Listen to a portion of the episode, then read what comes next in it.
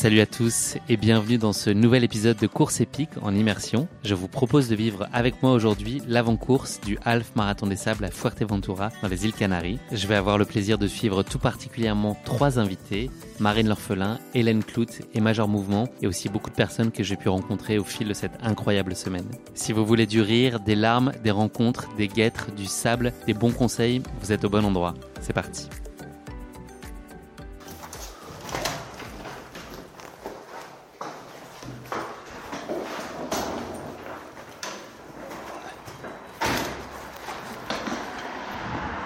Bonjour, désolé. Hop. Merci. C'est bon Hop. Ce sera euh, Orly 2, s'il vous plaît. Merci.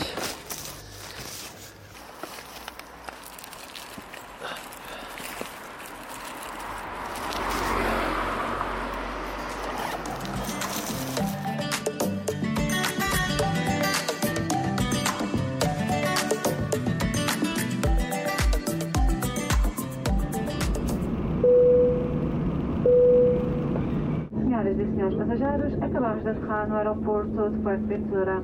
São neste momento uma hora, a mesma hora que em Lisboa, e a temperatura é de 21 graus Celsius. Pedimos que permaneçam sentados com o cinto apertado até que o sinal seja desligado. Salut, enchanté. Guillaume, donc. Je t'ai.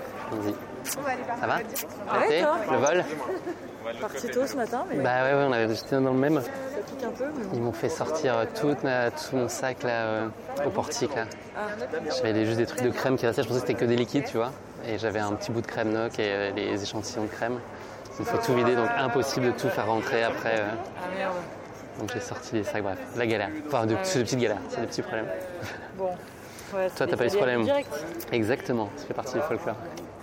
Et du coup, euh, on est au même hôtel ou pas? Moi je suis Playidas, j'imagine que t'es là Euh, je que pense que oui, il me semble, ce qu'on a dit à Axel. Mais j'imagine qu'on va au même endroit.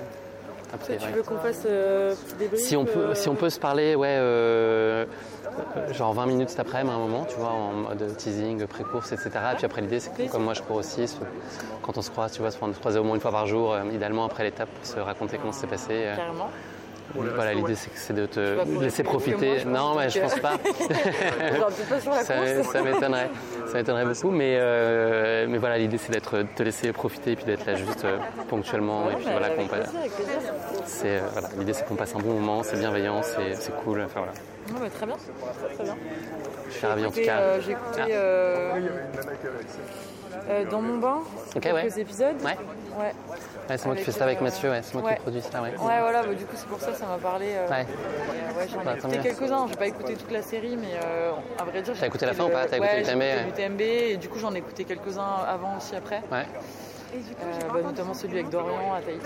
C'est instructif, ouais. Là, la fin, c'est plus émotionnel, et puis un peu avant, c'est plus euh, pédagogique, euh, donner des- un peu des clés sur la gestion de la blessure, du stress, euh, etc., le- l'affûtage et tout. Le format, en tout cas, est assez inédit, quoi. Enfin, il est même carrément inédit. Ouais, c'est chouette. Hello Sunshine. C'est sympa ces courses en février. On se dit que c'est mieux au début qu'à la fin, c'est ça l'idée. Vaut vaut mieux commencer par ça. euh, Lunettes de soleil, euh, ouais. euh, sympa. Et en fait, Petite mise à l'épreuve de 24 heures avant. Ça va aller, s'il fait doux comme ça, c'est jouable quoi. Je sais pas trop être trempé par contre en arrivant euh, au bivouac le soir, c'est peut-être pas hyper agréable. Parce que ça va cailler quand même. normalement, il fait beau dans les Canaries. Normalement, il fait beau, ouais. Il a volé. Pas mal. T'es là-bas Non, c'est avec leur. euh, Ah, ok. Je suis désolée, la voiture, elle est pas couverte. C'est une décapotable Oula, vaut mieux pas. Vous voulez pas aller devant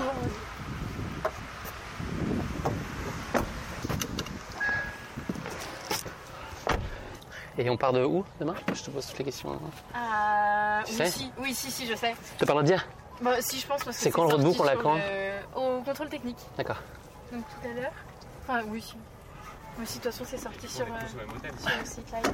Il y a un briefing, quelque chose comme ça ce soir ou pas Non À 18h, il y aura un briefing euh, dans le gymnase. C'est euh, au même endroit que le contrôle. Ok. Tous les participants qui sont Et les contrôles techniques, c'est quoi les horaires Euh, ça finit à 21h. Et c'est déjà ouvert là Ouais. C'est Donc la remise de dossard, elle se fait là aussi Oui, Ok. c'est ça. Il y a le check des sacs, euh, du certificat médical et on donne en échange le dossard, la balise et le roadbook. Le matin, c'est quoi les départs? C'est vers 9h Euh, ça dépend du jour. Ok. Six mois avant. et- Ouais, ouais. Je, te fais, je fais de toi un roadbook parlant, t'as vu? je, je te fais, je fais de toi un roadbook parlant. Tu sais qu'il y avait Lucas Papi qui venait aussi Oui, Je savais pas. arrivé, euh, Je savais pas qu'il était dans les partants. Ouais. Il fait un nombre de courses hallucinant quand même. Ouais. C'est incroyable quoi. Mm, mm. il est à l'UTMB, il fait le tort, il est là. Ouais. C'est malade quand même. Ouais, ouais. Euh, on voit pas trop les couleurs, là, les nuages sont super bas aujourd'hui, mais. euh, J'espère que lui, là, pour une fois, quand elle est Tu dis ça pour me faire de la peine, c'est ça Non, non, ça, ça sera mieux après. Voilà, ça fait rêver, ouais, ouais. Où est-ce qu'on va mettre le matelas Alors dans quelle flaque J'hésite. Il y a des chauffages individuels non, dans les tentes Oui. Ok. Il n'y a pas de crise de l'énergie euh, sur la faible attends les sables. Ouais. Bon, Il y en a plein aussi qui, sur le parcours, rencontrent d'autres personnes et font des parcours euh, Ouais. Oui, oui, c'est clair. Ouais, l'aventure sportive, c'est une des dimensions de l'histoire. hein. Ouais, c'est pas le. Ouais. C'est pas. Elle est essentielle, elle est centrale, mais elle est pas, c'est pas le- la totalité du projet. quoi.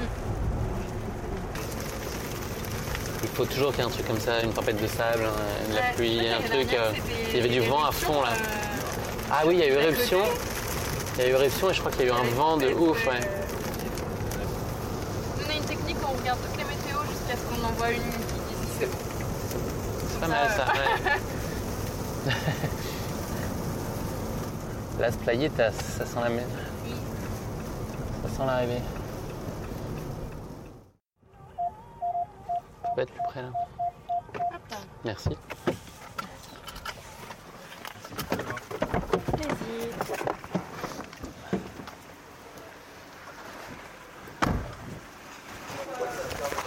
Un check-in. Et après, pour les contrôles techniques, c'est loin d'ici? Euh, non, c'est. Il faudra juste euh, passer dans le, entre les deux, là. Ouais. Et après, il faut remonter. Et en fait, c'est à côté de la, de la piscine. Il faudra longer. euh, D'accord. Non, mais je te trouve, ouais. Pas de problème. On va trouver. Hop. Merci. Est-ce qu'on se donne un rendez-vous, Marine, ou un truc pour se, par- euh, se parler Vous y allez là, là Bah oui, on va, on va aller manger et après on va aller faire le check. Donc vous prenez tout et puis vous allez au resto et vous enchaînez Ouais. Donc alors, je sais pas où c'est, mais on se retrouve au resto euh, là, dans une Ok, cool, à toutes. Ok, cool. C'est bon pour vous Ouais. C'est ouais, ouais, c'est quasiment bon. J'ai pas- je, je pense pas que j'ai signé encore là.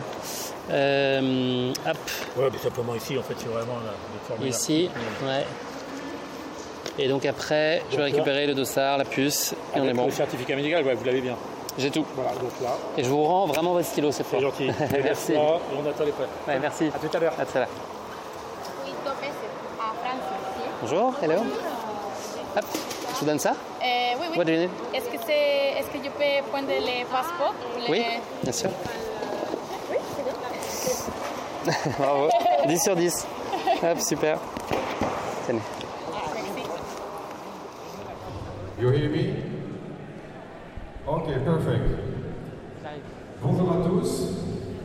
Alors, mon prénom n'est pas Hermine. Si c'est un prénom que vous avez découvert, c'est le nom de l'ouragan qui est en train de frapper les îles Canaries. Moi, mon prénom, c'est Cyril. Et je m'occupe, j'ai la responsabilité de cette charmante course qui est le HFDS. Et comme vous avez pu le remarquer, les conditions climatiques sont complètement extraordinaires et je vais vous en dire quelques mots. Alors ma première question déjà est de savoir est-ce que vous allez bien? Alors vous irez encore mieux quand euh, je vous aurai parlé un petit peu. Ok, donc vous allez euh, vivre une édition euh, du HMDS qui sera de toute façon complètement inédite et incroyable car les conditions météo vont nous obliger à adapter cette course, mais il y aura bien une course.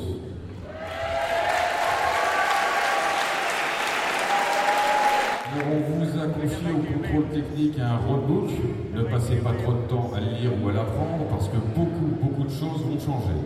La première information importante, c'est qu'on va laisser cette pluie s'en aller, on va la laisser tomber et on va repousser le départ à mardi matin.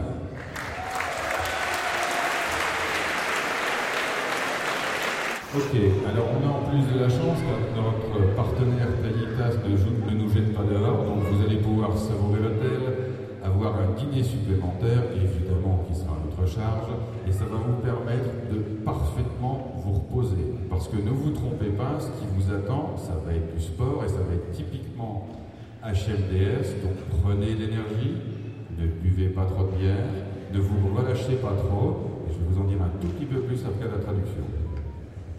Alors la chose importante, c'est que quand on organise une course, on a toujours un plan A et un plan B. Le plan B ne fonctionne plus parce que euh, l'île est submergée par les eaux et donc il faut qu'on attende que ça s'évacue pour courir dans de bonnes conditions. Il faut savoir que notre priorité, c'est la sécurité des coureurs. En aucun cas, nous ne faisons partir un événement si nous, ne sommes pas garantis de votre sécurité. Donc mardi, vous partirez dans de bonnes conditions. Nous allons mettre en place le plan C, le plan D, même le plan E s'il le faut, pour que ça se passe dans de parfaites conditions et que vous retrouviez exactement l'émotion que vous êtes venu chercher sur le HMDS.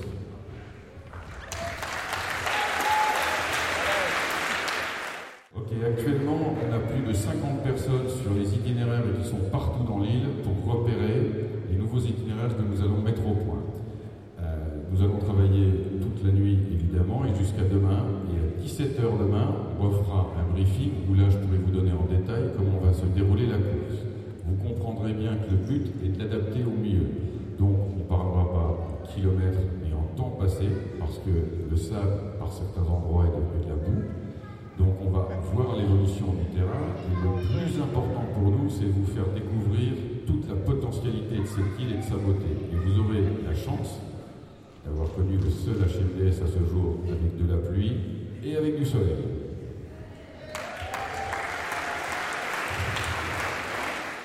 Ok, pour finir, je vais vous remercier par avance de votre capacité d'adaptation parce que beaucoup pourraient se dire sur les conditions telles qu'elles sont aujourd'hui, on pourrait ne pas faire l'événement, ce qui pour nous est hors de question parce qu'on veut vraiment vous faire vivre ces moments incroyables. Vous ne m'en voudrez pas, il y aura des adaptations, il faudra qu'on trouve des solutions, on va être très créatif comme on sait le faire sur nos différentes éditions. Et de toute façon, demain, 17h, on vous donnera tous les détails de la sécurité de la course aux itinéraires pour que vous puissiez vivre la course que vous êtes venu chercher.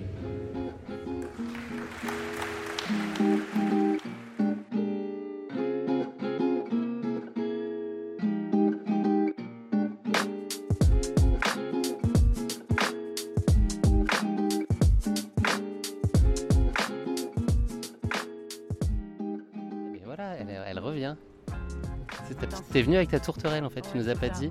Ta tourterelle porte-bonheur, elle va te suivre pendant tout le half marathon des sables. Allez, on est parti? On est parti. Salut Marine Salut Je suis ravi de te recevoir dans cet épisode hors série de course épique qui est consacré euh, au half marathon des sables. On Ah, enregistre à. Fuerteventura. On est dans un cadre qui est pas désagréable, on peut le dire. Plutôt. Très, On a même ajouté un petit peu de piment et de plaisir surtout à cette interview puisqu'on a les pieds dans l'eau. Ouais. Et c'est pas mal. Ouais, j'ai de la chance. Faudrait J'ai qu'on fasse un petit bruit d'eau peut-être pour montrer que c'est vrai. Il y a un bruit d'eau. Ah, j'ai été bien accueillie euh, sur ce Half Marathon des Sables. En effet, j'ai une très belle chambre avec la vue là sur euh, les collines euh, et les roches de volcaniques La mer des à Canaries. gauche, donc la colline ouais, en face. La mer sublime. Pas mal. Mm. Est-ce que tes valises sont restées à Lisbonne ou est-ce que tout est, tout est, tout est arrivé à bon port? Non, tout est arrivé. Donc t'as ta tenue, Alléluia. t'as tout ce qu'il faut, t'es prête? Ouais. Marine, euh, des présentations, t'en as fait 50 000 jusqu'à maintenant de toi. Je demandais juste une présentation hyper synthétique en, en trois dates ou trois moments euh, ou périodes phares de ta vie. Ah, c'est marrant. Euh, trois dates ou trois moments de ma vie. Je dirais quand même peut-être le mois de juin 2012. Mhm. Juin 2012 parce que c'est euh, le mois où en fait euh, je hum, valide ma première année de médecine. Donc où je me dis ça y est, je suis lancée dans ce cursus et, c'est cool et c'est quand même un gros soulagement et aussi euh, une, bah, une réussite hein, perso. Et c'est aussi le mois où je me présente à mon premier casting de Miss. Et donc c'est bah, ce casting qui va lancer aussi euh, toute l'aventure et un gros changement dans ma vie quand même parce que ça a Ça changé. bouscule un peu les plans initiaux. Ouais, ça a complètement euh, bousculé ma vie. Euh, une autre date, je sais pas, peut-être euh, 2014, euh, juillet 2014. Ah, ça se passe beaucoup en été en fait, je suis en train de me dire. juillet 2014 parce que c'est la date aussi où j'ai rencontré mon compagnon qui partage ma vie aujourd'hui et qui a bouleversé ma vie aussi forcément, hein, mais euh, qui, euh, qui a fait qu'aujourd'hui je vis en Nouvelle-Calédonie avec lui et on a voilà, un mode de vie qui est, complètement différent. Euh, On a fait plein de voyages aussi ensemble, on partage beaucoup de sports ensemble. Donc voilà, c'est bah, quand même une date importante aussi dans ma vie. Et, et après, quoi te dire? Bah, Je sais pas, peut-être l'année l'année 2022 quand même, actuelle, parce que euh, ça a été une année euh, riche en, en projets, en réussite aussi. J'ai validé enfin mon internat, donc euh, ça y est, j'ai fini les études, je suis est. médecin généraliste. Donc ouais, aussi à la fin d'une, la fin d'un, ben, d'un marathon. Voilà, on peut le dire. Ah, on est même au bord de l'ultra là. Voilà. oui, là on est au bord de l'ultra, c'est clair. Dix ans plus tard. Donc euh, ouais, très contente aussi de voilà d'avoir terminé euh, cette année et puis du coup bah, plein de belles choses aussi, plein de projets.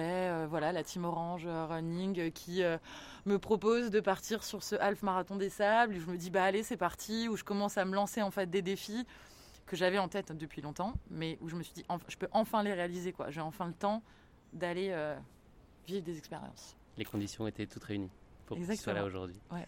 Si on prend la machine à remonter le temps, une petite DeLorean, euh, est-ce que tu pourrais nous parler de la place que tenait le sport dans tes jeunes années? Est-ce que tu es, issu d'un environnement qui était très porté vers le sport? Est-ce que c'est un goût que tu as développé euh, avec le temps? Ouais, je peux dire que le sport, ça fait vraiment partie de ma vie. hein. C'est, euh, et mes parents euh, le confirmeraient. Depuis toute petite, je suis une passionnée euh, de sport. J'ai fait, euh, j'ai fait de la gymnastique pendant euh, plus de 10 ans. Euh, j'ai fait de l'athlétisme en parallèle. Et puis après, je, je me suis consacrée à l'athlé aussi euh, pendant 5 ans, je crois. Euh, je jouais au foot avec mes potes de l'époque. Euh, je- J'expérimentais un peu tous les sports, euh, toutes les sensations fortes, enfin tout ce que je pouvais euh, faire euh, facilement. Après, je viens pas d'une famille non plus issue de grands sportifs. hein. Je veux dire, euh, enfin mon père, euh, j'ai toujours vu mon père courir, donc euh, ça c'est vrai que j'ai commencé à partager un peu la course à pied avec lui. Ma mère, pas très sportive par contre. Au contraire, j'essaie de la booster à reprendre. Et euh, ouais, c'est vraiment, euh, c'est marrant, je sais pas pourquoi, c'est vraiment euh, une passion en fait.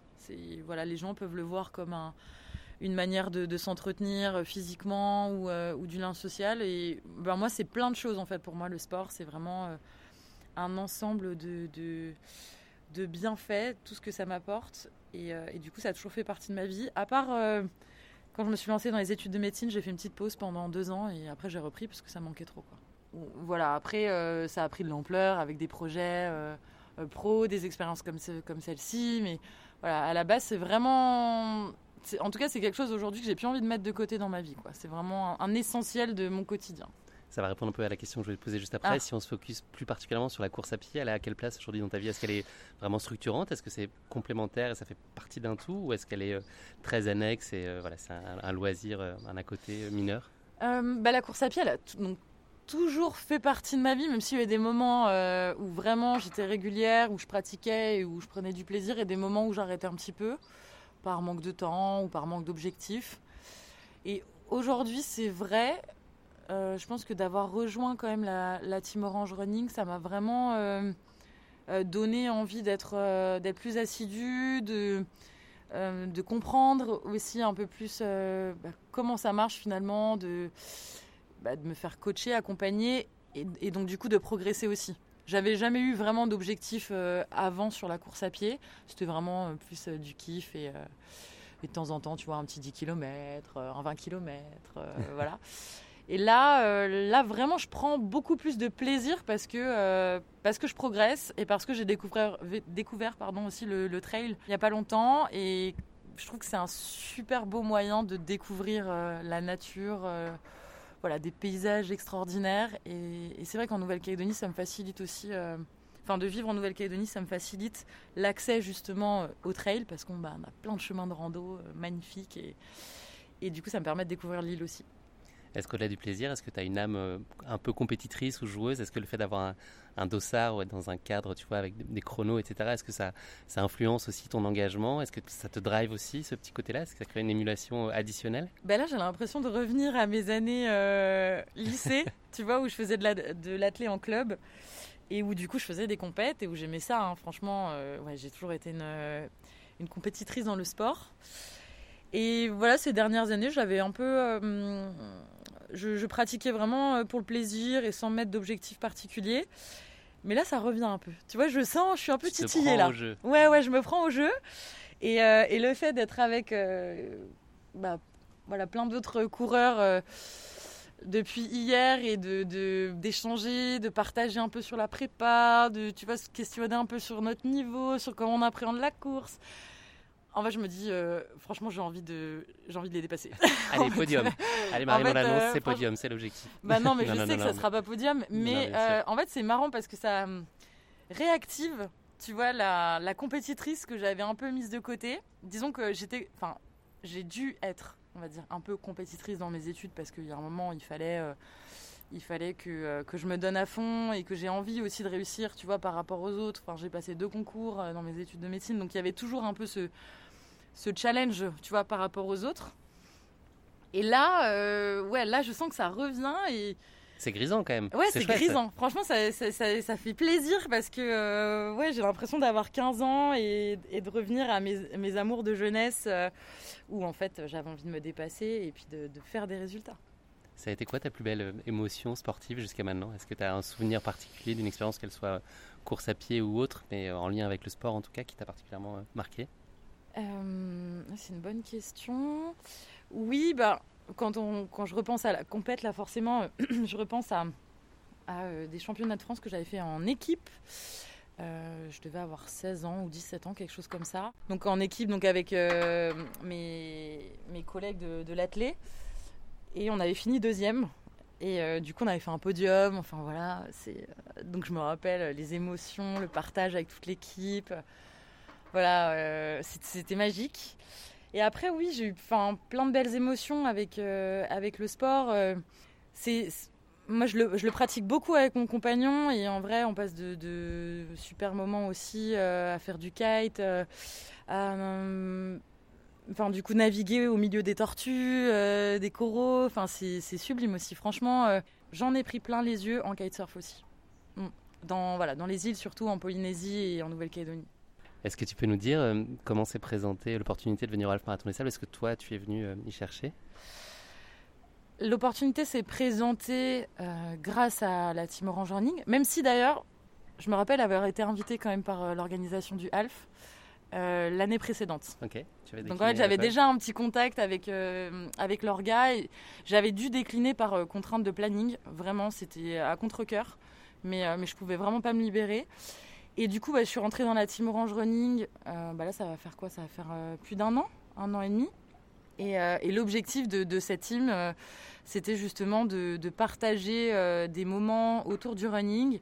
donc voilà, de, s'encourager aussi à pratiquer et, d'évoluer dans notre pratique, dans le but final de courir le hum, marathon pour tous des Jeux Olympiques de Paris 2024. Donc on a quand même un sacré objectif au bout. Et, euh, et, du coup, voilà, via, enfin, via l'équipe, en fait, on a accès à euh, ben, des événements comme celui-ci, de très belles courses, où, euh, on peut être accompagné dans l'organisation. Il nous facilite vraiment le, voilà, toute la logistique, l'accès au dossard. voilà, donc c'est vrai que c'est dans ces conditions-là, c'est enfin, idéal finalement de participer comme ça avec une équipe où bah, ils s'occupent de tout. Franchement, je.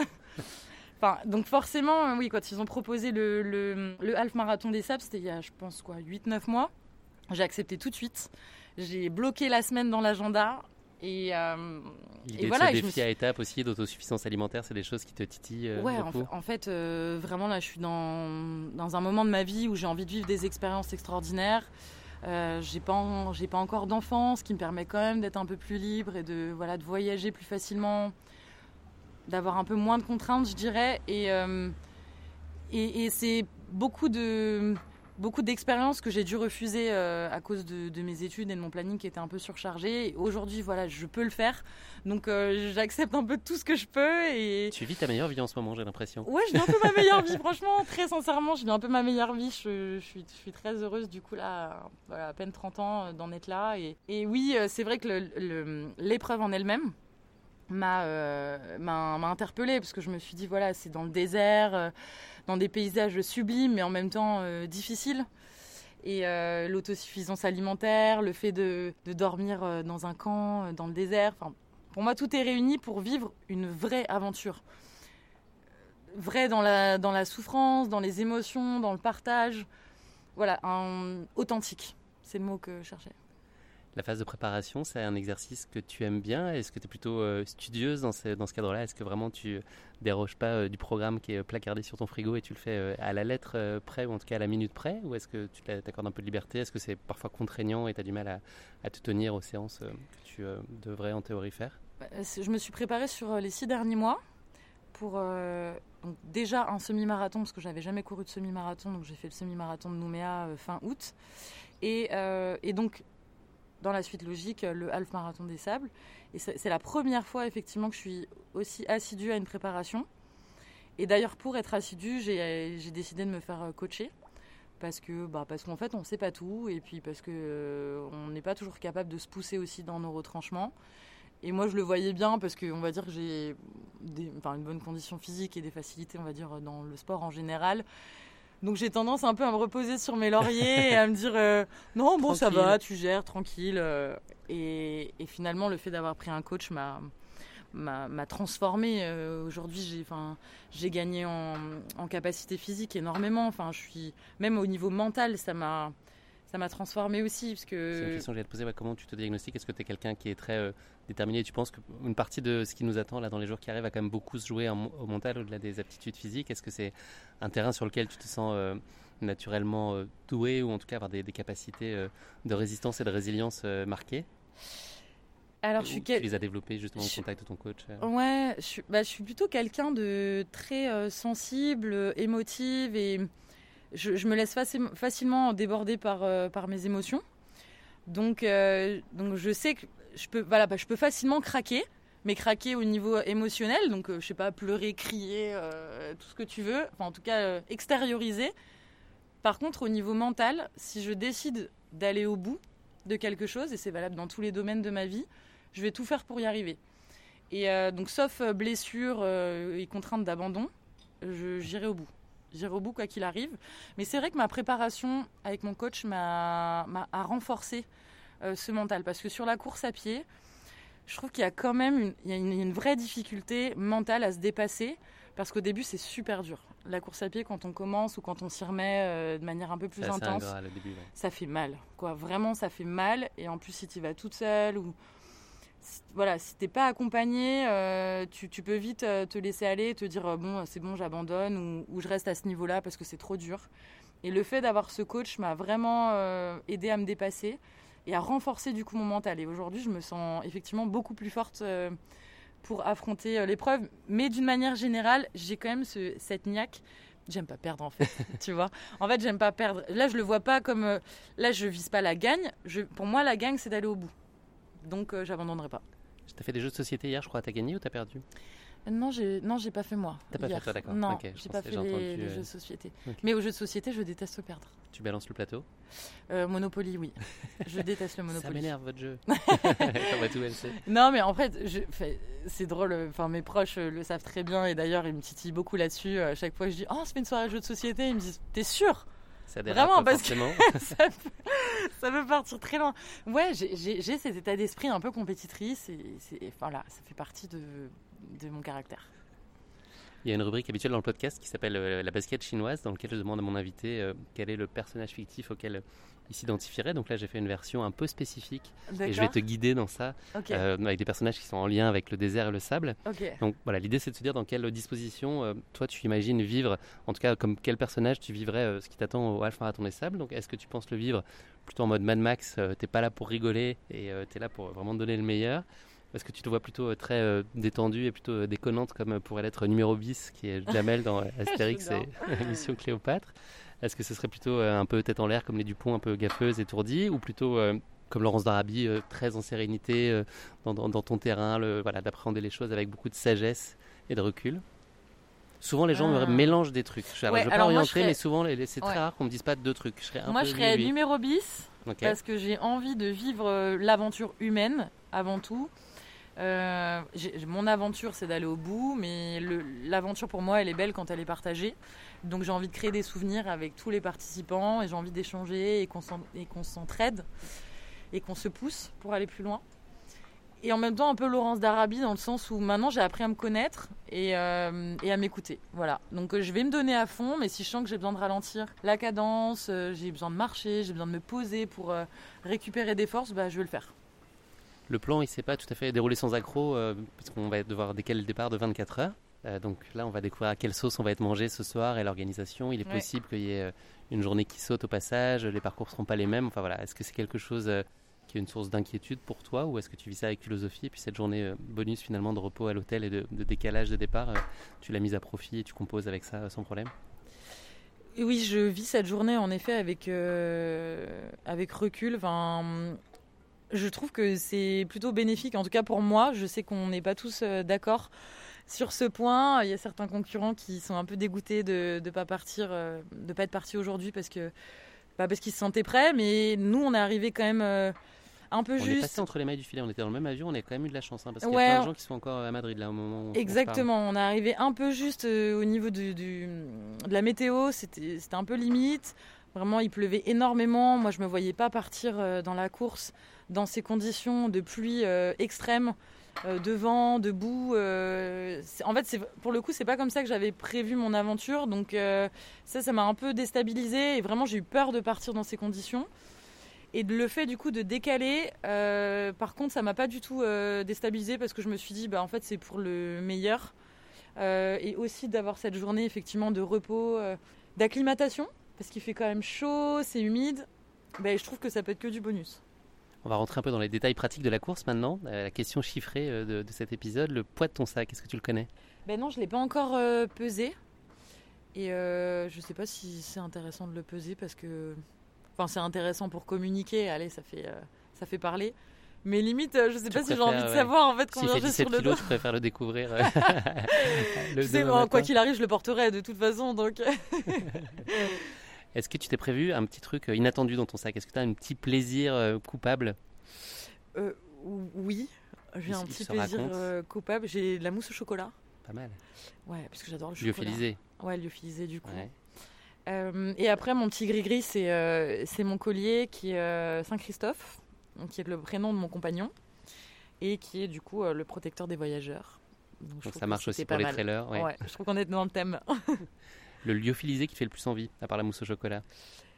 Hum, T'as été exotique dans ai- tes choix non, j'ai pas des trucs très exotiques. J'ai un, j'ai du porc au caramel.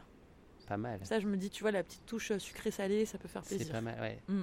On, on voit que les conditions sont très favorables euh, aujourd'hui et que tu es dans les meilleures dispositions. Est-ce qu'il y a malgré tout une source d'appréhension particulière à la- à l'approche de la course? Il y a quelque chose dont tu te méfies un peu plus? Euh, oui, alors j'ai une appréhension euh, parce que, euh, que j'ai tendance à faire beaucoup d'ampoules. Et bon, j'ai réussi à trouver deux trois, euh, deux, trois astuces pour essayer de limiter, on va dire, l'apparition de ces ampoules. Et donc je sais que voilà, sur cette longue distance, avec le sable et tout, ça a tendance vraiment à favoriser les ampoules. Donc ça, c'est ouais. Pour le coup, c'est une petite source d'inquiétude où je me dis, j'espère vraiment que je vais pas avoir tous les, les deux pieds remplis d'ampoules parce que ça risque d'être vraiment dur quoi au niveau de la, douleur. Et après, euh, non, appréhension. euh, si sur le 60 quand même un petit peu. hein, euh, franchement, enfin la distance est quand même énorme. Enfin avec du dénivelé sur du sable. Donc forcément j'ai un peu d'appréhension quand même sur cette distance-là. Et euh, peut-être un peu aussi sur le sommeil parce que j'ai un sommeil compliqué. Moi j'aime bien dormir dans le silence, dans le noir. Euh, voilà. Tu as pris ton, ma- ton matelas euh, massage euh, hydraulique, etc. qui- voilà, avec Ouais. des comptines qui te sont chantées et puis ton Ah, oreiller en plume. non, mais j'ai un, ma- un matelas, j'ai pris des boules caisses et j'ai pris de quoi me couvrir les yeux aussi. Pour Donc les essayer nuits de me mettre dans ma bulle. a priori. Peut-être Ouais, la fatigue, même je, quand je sais que fatigué, c'est ça, va qui aller. peut, voilà, je sais que c'est ça qui peut jouer un peu. Voilà, c'est le- les- mes pieds, clairement, les ampoules, le sommeil et, et quand même sur la longue de voir un peu comment je vais tenir physiquement. Mais là aussi, c'est grisant aussi un peu de découvrir ça et de sortir un peu des sentiers battus. Moi, j'ai Ah, j'ai hâte. Ah, moi j'ai trop hâte. Parce que c'est la première fois pour toi du coup sur une Moi, j'ai jamais fait, ouais, jamais fait de, de format à étape comme ça et j'ai jamais couru plus de 50 km. Donc, euh, j'espère qu'on aura une course. Ah j'ai peur que l'étape soit réduite, que on n'ait pas de journée de repos, qu'on n'ait pas de journée 3, qu'on ait vraiment 3, trois jours avec 3 jours de course et des- la distance un peu réduite sur celle du milieu. J'ai Ah peur oui, que ce tu soit ça dire qui se qu'il passe. soit passé en Qu'on ait peut-être 30, 40, 40, 30, ouais, ou c'est Ouais. ça, ouais, 3, Ok. trois étapes. Je sais Ah, pas. C'est- si j'avais une boule de cristal, c'est ça que je dirais en tout cas, mais euh, Ah peut-être, ouais. Oui, t'as peut-être raison. Oui, c'est vrai. Donc je serais déçu. J'avoue que j'aimerais bien, tu vois, euh, je, je suis aussi là pour me, me dépasser, aller un peu plus loin et, et- Ouais. et j'y tiens aussi, même si je l'appréhende. Ça me ferait plaisir de, de- d'avoir un peu, de repousser un peu les limites aussi avec. Ah avec oui, bah, je partage, je partage complètement ton, ton envie de, de te dépasser et de découvrir justement ce stade où t'en peux plus, mais où la tête tient, quoi. Et Normalement. où- Bah, normalement. C'est l'idée. ouais, non, non, mais j'ai- c'est l'idée. On est là pour ça. J'espère. oh non, j'espère que je vais pas m'effondrer. J'espère qu'on va pas me se porter un mauvais oh, œil mon en disant ça là. Donc là, cette nuit, on peut s'attendre à ce que tu aies une nuit euh, apaisée et sereine ou est-ce que tu es, un peu nerveuse quand il y a des, à l'approche des rendez-vous comme cela?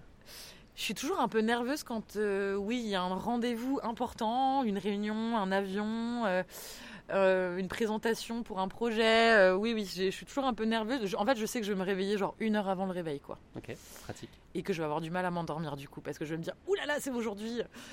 Donc, du coup, je vais essayer de me coucher un peu plus tôt pour grappiller cette petite heure-là sur la nuit. Voilà. J'ai une question traditionnelle dans ces formats en immersion sur les courses. Je fais une petite time capsule. Donc en fait, je vais figer là maintenant avec toi euh, une question euh, qui va être de savoir en- en- comment tu t'attends, enfin ce que tu espères vivre avec ce half marathon des sables. Et puis on va se donner rendez-vous dans 4 jours et puis on va réécouter pour voir si ça s'est euh, vérifié, si la réalité des choses a été à la hauteur ou au-delà ou en deçà de ce que tu imaginais. Mm. Donc voilà, qu'est-ce que tu espères vivre ici dans les prochains jours? J'espère vivre une belle aventure humaine, parce que c'est vraiment ça qui, m'intéresse euh, en priorité. Et, euh, et j'espère me découvrir, euh, découvrir une autre facette de moi, encore plus combative, je dirais. verdict dans 4 jours, je l'espère. Avant dernière question, tu partages euh, cet épisode de podcast avec Hélène, qui est une coureuse euh, amatrice, voilà, qui se lance. euh, C'est une grande marche pour elle, en tout cas, de, de- une grande marche en avant, en tout cas pour elle, de se lancer sur ce type de défi. Donc, elle va expérimenter ça. Elle a réussi à convaincre son mari et des copains de partir dans cette aventure. Donc, c'est très nouveau pour elle. Donc, euh, ça va être intéressant de la suivre aussi. Il y a aussi euh, Major Mouvement qui sera là. Est-ce que tu aurais un mot à partager avec eux? Ben écoute, euh, que chacun trouve ce qu'il cherche dans cette aventure, parce que je pense qu'il y a un... c'est très personnel. Donc euh, je leur souhaite tout simplement de, ouais, de vivre une belle aventure euh, à leur image, enfin, qui, voilà, qui trouvent ce qu'ils sont venus chercher. Et j'espère aussi bah, partager un moment avec eux.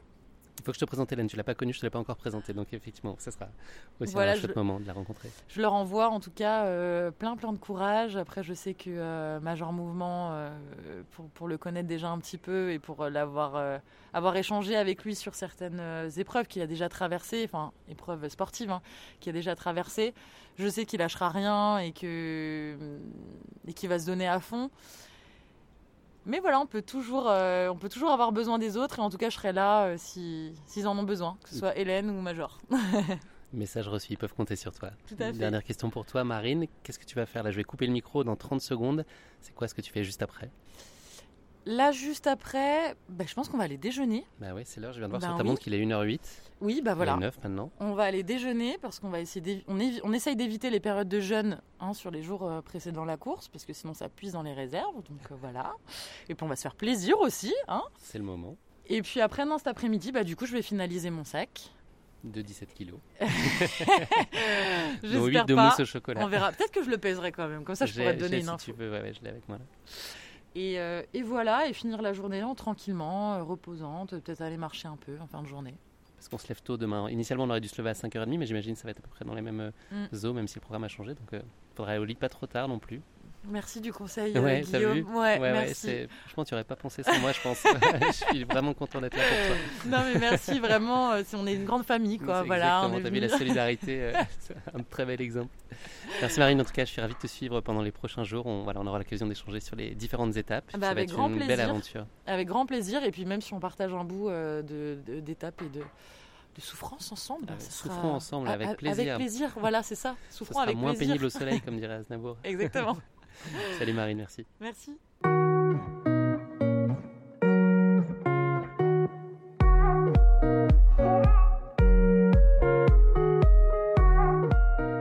Salut, ça va? Faudrait que je te croise tout à l'heure euh, pour l'histoire de laisser sous le matos, etc. tu sais, euh, entre les étapes. Euh, ouais, ça marche. Ok, bon, on a le temps de s'en parler. Bonne journée, à tout à l'heure. Tu le cours, toi?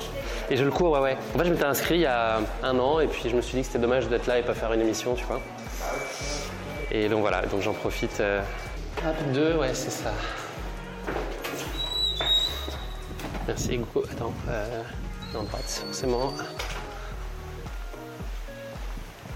Toi, t'es une chambre solo? Euh, non, je suis avec euh, mes potes. Vous êtes plein? Vous êtes plus que deux? Non, mais deux. Deux? Ok, tiens, vas-y. Si tu veux passer, je prends mon café derrière. Hop, on va se poser sur la table, je pense que ce sera le plus cool. Salut Grégoire, je suis très heureux de te recevoir dans cet épisode de course épique en immersion à Fuerteventura. On est pas mal là On est pas mal pour un deuxième enregistrement parce que finalement, Ouais. on est sur. Non, je déconne. Ah oui, un oubli, un d'enregistrement classique. bouton rec. Mais Classique. quand on s'en rend compte au bout d'une minute 32, Ouais, c'est mieux. un peu, sur la gênance, on est à un niveau un peu moins. On est à 20% On de m'a gênance. raconté, on m'a raconté une histoire où le mec interviewait Maria Carey pendant une heure et demie d'interview et elle a dû tout refaire parce qu'ils n'avaient pas enregistré. Ah, elle devait être de bonne humeur. Ouais. Parce que je crois que de base, elle est facile en plus, donc Ouais. elle a dû vraiment apprécier. Bah euh, écoute, là on est dans ta chambre d'hôtel, il y a un petit côté Maria Carey quand je vois l'univers dans lequel tu m'accueilles. c'est du grand, grand luxe. Ouais. Ça va, ça s'est bien passé ton arrivée ici? Mon arrivée ici s'est super bien passée. Euh, en vrai, euh, bah, tu, tu, tu, tu disais dans le premier enregistrement qu'on n'avait pas le rideau de pluie et que c'était pas plus mal. Tu sais que je crois que mon corps est plutôt content qu'on ait un jour de récup en plus. Ouais, il tombe Je- bien finalement. Ah ouais, je suis arrivé ici à Force avec une dette de fatigue, mais vraiment. Là, je dors 14 heures par jour depuis que je suis arrivé.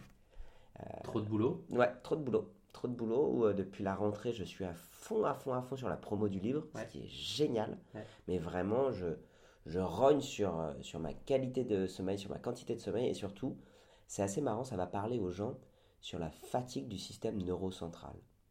Pour moi, le meilleur exemple que je peux donner sur une fatigue du, système neurocentral, c'est le décalage horaire et l'avion. En gros, tu as été là, tu as été assis, et ma foi, t'as pas fait beaucoup plus d'activités, mais quand tu sors de l'avion, tu es, un peu en mode je sais pas ce que j'ai, je réfléchis à deux à l'heure, j'ai du mal à prendre des décisions, je suis fatigué, et je sais pas trop pourquoi. Bah, c'est ça. En fait, c'est quand tu sursatures ton cerveau d'informations, bah, quand tu es dans l'avion, c'est le réacteur, c'est la pression, c'est un peu de peur, un peu d'angoisse, un peu de changement, un peu de jet lag, tout ce que tu veux. Plus de la fatigue liée, ça c'est encore autre chose, mais euh, au décalage de ton alimentation, fait que ton cerveau il est un peu vaseux. Bah là, comme j'enchaîne un mois et demi de boulot vraiment, vraiment intense, en gros, il n'y a pas de secret. Le meilleur moyen pour récupérer de la fatigue neurocentrale, c'est de dormir. Donc là, et d'ailleurs, c'est assez rigolo parce que je sais, pour l'avoir déjà vécu, que après le half, je vais ressentir la même chose. Donc là, je savoure ces moments-là. Je me dis, la météo, c'est pas moi qui maîtrise. Du coup, j'en profite pour dormir. On va démarrer par une classique présentation, mais pas Ouais, tout pardon, classique oui. pour les auditeurs. Non, non, c'est- on, on y venait euh, tranquillement. Trois dates, trois moments phares de ta vie pour te raconter. S'il y avait trois euh, highlights. Oh putain, elle est dure cette question. En plus, j'ai vraiment pas la mémoire des dates. C'est ok si je donne des dates au hasard, mais des ouais, événements. des périodes, en gros, des phases de ta vie, ouais. Trois, trois étapes clés. Euh, en vrai, je crois que c'est que des moments perso et des trucs très classiques. Je vais te dire mon mariage, la naissance de mes deux enfants. Euh, je ne vais pas forcément rentrer dans les détails parce que tu sais que ma vie personnelle, c'est pas nécessairement ce que je raconte habituellement. Mais, euh, mais te dire que ça a été des moments probablement les plus importants de ma vie en termes d'intensité d'émotions ressenties. Et probablement qu'aujourd'hui, si je me donne dans des événements sportifs, c'est pour ressentir, allez peut-être à minima, à 10%, 20%, cette effervescence d'émotions, de se sentir vivant. Je trouve que sur ces trois dates que je t'évoque, et dans le sport, il y a ce côté où tu coupes tout le reste de ta vie, tu, coupes les habitudes, tu coupes tout le reste pour ne vivre que l'instant présent. Et c'est pour ça que j'ai pas la mémoire des dates. Pas possible, sinon je me fais engueuler par quand c'est leur anniversaire et quand c'est nos anniversaires. C'est le Ça 14, va le cette 14 semaine mars. Mais euh, 14 mars. Le- attends. Le 3 mars. C'est aux alentours de mars. On laisse ou on coupe? Non, tu laisses, tu laisses. J'assume à 100%. Euh, de toute façon, si aux alentours du mois de mars, tu te réveilles et que tu as un regard noir, tu sais que c'est le jour J. Ouais, c'est ça. Ta plus belle émotion de sport jusqu'à maintenant? Ah, j'en ai eu plein. C'est à laquelle tu Je- penses ça- franchement, la, la, la, ligne d'arrivée du, du, du, du half. c'était au Pérou Au Pérou, il y a 2019, il y a 3 ans. Je dirais. Ah, plein d'émotions ce, ce, ce, ce, ce mélange, mais la ligne d'arrivée de, de la dernière étape, beaucoup, beaucoup de fierté. La ligne d'arrivée de l'étape longue, beaucoup, beaucoup de soulagement et d'être allé chercher des trucs. Je me suis tapé dans le dur dans l'étape longue. J'ai adoré ça. C'est marrant parce qu'aujourd'hui, j'y reviendrai juste après peut-être pour reparler du half, mais ouais, la ligne d'arrivée de l'étape longue, la ligne d'arrivée tout court, et euh, je crois aussi euh, quand... euh, ça c'est plus anecdotique, mais j'ai beaucoup joué au rugby. On a été champion d'un tournoi de, beach rugby avec mes meilleurs amis, un truc qui n'avait aucune signification sur les plages de Bretagne. Et on s'était réveillé le matin pour s'inscrire, on avait picolé la veille, et puis finalement, d'un petit tournoi de plage, le truc était monté crescendo, on s'est pris au jeu, puis l'équipe d'en face, c'était l'équipe de Fédéral 3 de, de, Plou- de Plouzané, et puis nous, finalement, on était pim pam poum, on s'appelait les asticots, on avait des débardeurs, et on les a battus en recrutant des gamins au bord de la plage. Euh, La belle histoire. Ouais, la belle histoire, et puis surtout d'un truc de rien, mais juste parce que le jeu te fait prendre conscience que, et quand on a gagné, j'étais Champion du voilà, monde. ouais, champion du monde de la plage de Plouzané, donc euh, de Plougonvelin même. Un titre que peu de gens peuvent tenter. Voilà, je pense il y en a pas beaucoup, il y sur en a pas Internet beaucoup. qui est au palmarès. Ouais. On ira voir la fiche Wikipédia. euh. Est-ce que tu peux nous parler de la, la place de la course à pied aujourd'hui dans ta vie? Est-ce qu'elle est très centrale et structurante? Est-ce que c'est un complément euh, à d'autres euh, activités ou est-ce que c'est vraiment un loisir euh, très occasionnel? Tu as expliqué que ton agenda était euh, Ouais. très compliqué et chargé en ce moment. Est-ce que tu arrives à te dégager du temps euh, pour la course à pied spécifiquement? Non. Aujourd'hui, la course à pied, pour moi, c'est une échappatoire. Une échappatoire à deux titres. Un, parce qu'en fait, je ne suis plus maître de mon emploi du temps depuis maintenant deux ans. Quand je dis plus maître, c'est littéralement au quart d'heure près, ma vie est timée. Euh, euh, C'est-à dire que... Tu vis ça comme une contrainte ou, ou c'est un rythme qui est. C'est un choix. Adapté ouais, tu- C'est un choix, en fait, c'est moi qui choisis, hein. je, je vais pas mentir. C'est pour ça que quand je vis les choses, je les vis pleinement, euh, à la fois dans le positif, à la fois dans le négatif. Est-ce que c'est quelque chose qui me fait plaisir de me dire que je peux pas disposer d'une après-midi comme je l'entends? Non. Est-ce que ça m'arrive d'avoir dans, dans mes emplois du temps d'avoir une après-midi de libre? Oui. Et maintenant, ce que je sais, c'est que quand j'ai une après-midi de libre, je ne la charge pas. Tu sais, parce que tu peux avoir ce truc-là Ouais, quand tu travailles beaucoup, de te dire Ah, cool, j'ai une après-midi de libre, je vais en profiter pour faire ça, je vais en profiter pour faire ça. Non, maintenant, je sais que mes après-midi de libre, ce sont des après-midi de repos. Et la bonne nouvelle, ça, je te parle pour euh, du lundi au vendredi, c'est que maintenant, j'ai récupéré mes week-ends. Donc, Précieux. euh, méga précieux, surtout quand tu as des enfants. Et j'ai récupéré les vacances scolaires. Pour faire très simple, pour les gens qui ne me connaissent pas, euh, en gros, je suis, c'est vrai que je ne l'ai pas dit, je suis euh, kiné, thérapeute manuel, enseignant en thérapie manuelle, et depuis 4 ans, je me suis lancé sur les réseaux sociaux pour vulgariser mes connaissances dans le domaine de la santé et du bien-être. Et visiblement, il y avait une demande assez forte de ça. Moi, je m'éclate à le faire. Tous les matins, je me réveille avec la banane pour me dire, ok, comment je vais apporter des solutions pour le mal de dos, pour la tendinité, ce genre de choses-là. Je le fais sur différentes plateformes, Instagram, YouTube principalement. J'ai sorti deux livres, des sollicitations à la télé, des sollicitations d'entreprise. Je m'éclate sur tous ces trucs-là. Et la question qu'on me pose à chaque fois, et les gens sont gênés quand ils me la posent, mais est-ce que tu exerces toujours? Oui, j'exerce toujours, les lundis et mardis au cabinet. Je travaille de 10h à 21h30. Donc, tout ça, ça s'est fait de manière très très crescendo. J'avais jamais anticipé que ça allait se faire comme ça. Donc, j'ai appris sur le tas avec beaucoup beaucoup de sollicitations de travail, tout aussi passionnantes les unes que les autres. Mais forcément, quand on te stimule vachement au niveau du travail et que tu es passionné, tu prends tout. Et puis, bah, au bout d'un moment, tu t'es dit, ok, bah, ça, ça va être mon rythme de, travail. Il faut que je réinclue du temps familial, il faut que je réinclue du temps pour moi. Et donc, pendant deux ans après la sortie du premier bouquin, donc, euh, euh, j'ai vraiment eu complètement la tête sous l'eau. Je, je comprenais plus rien, je comprenais plus rien de ce qui se passait et tout. Et donc pendant deux ans, j'ai dû apprendre à gérer mon temps de travail. J'ai recruté des équipes, notamment pour YouTube, pour faire du montage. J'ai monté une boîte de prod pour essayer de me décharger. C'est encore moi qui fais tout mon Instagram. J'ai délégué aussi une partie des cours que je donnais. Donc vraiment pendant deux ans, j'ai revu tous mes process. Là, ça a été très dur parce que j'avais quasiment pas de temps familial, pas de temps perso. Et la course à pied était pratique pour ça parce que c'était ok, j'ai une demi-heure, j'ai envie de me vider la tête. Euh, euh, je, je- je peux aller sortir, mettre mes baskets et courir. Et du coup, pour répondre à ta question, j'utilisais la course à pied comme échappatoire sportive et j'utilisais aussi la course à pied. De temps en temps, je signais pour des courses parce que j'ai la chance d'avoir un partenaire qui est Iron. Et du coup, mon storytelling à moi, c'est la réalité, l'authenticité en mode je suis pas là pour faire des temps, je suis pas là pour faire des perfs, je suis pas là pour faire des belles photos, je suis là pour raconter la réalité de probablement beaucoup de coureurs qui est de dire euh, j'ai un crédit pour la baraque, j'ai des gosses, j'ai un job qui est passionnant, j'ai pas le temps ni l'envie euh, d'être bon, mais j'ai quand même envie d'avoir un peu de compète, d'avoir un chrono, d'avoir une échéance, d'avoir une ligne d'arrivée. Et c'est ça que je raconte. Et ce qu'il y a de cool, c'est que à partir du moment où tu es tout à fait authentique et honnête sur ce que tu as raconté, les gens ils accrochent pour ça.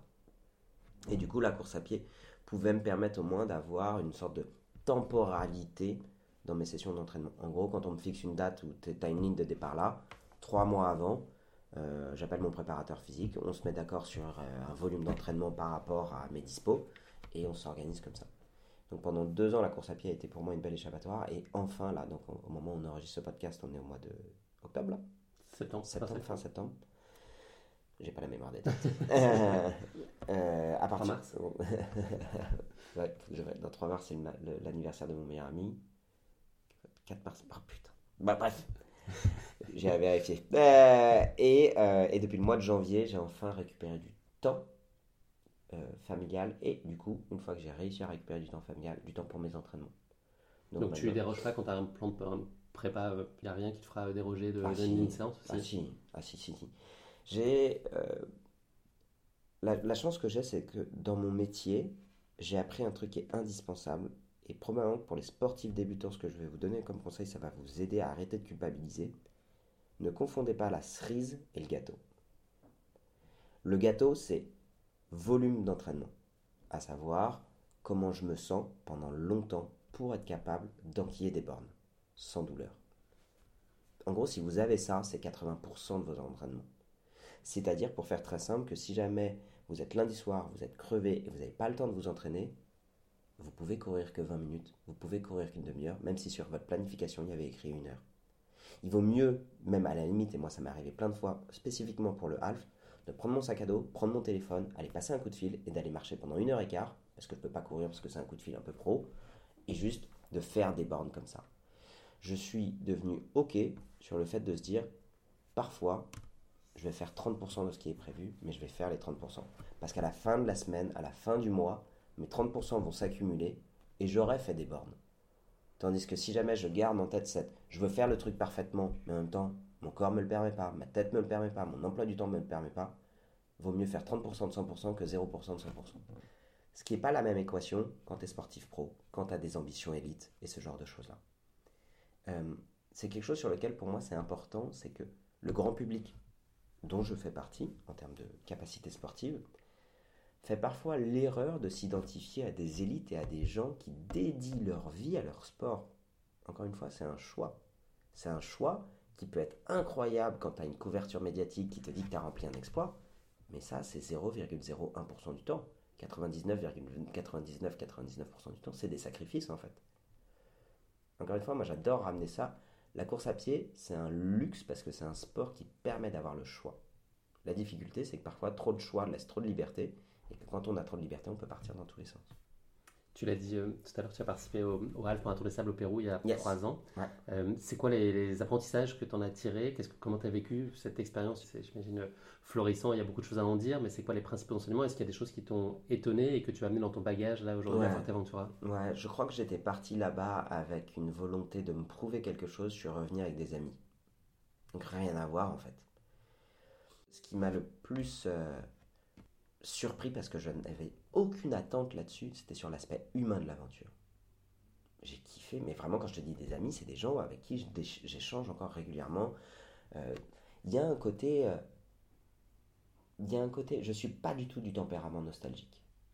Cependant, je trouve qu'on a probablement perdu la spontanéité de certains des échanges, euh, d'avoir des gens un peu partout en France que tu vas croiser, qui sont de différents univers, et quand tu vas les mettre dans un espace commun, dans des conditions communes qui sont spécifiques au sport et encore plus au trail, de dire en fait je m'en fous d'où tu viens, je m'en fous où tu vas, je m'en fous de ton niveau, et on est juste deux humains qui discutent dans une certaine zone de difficulté.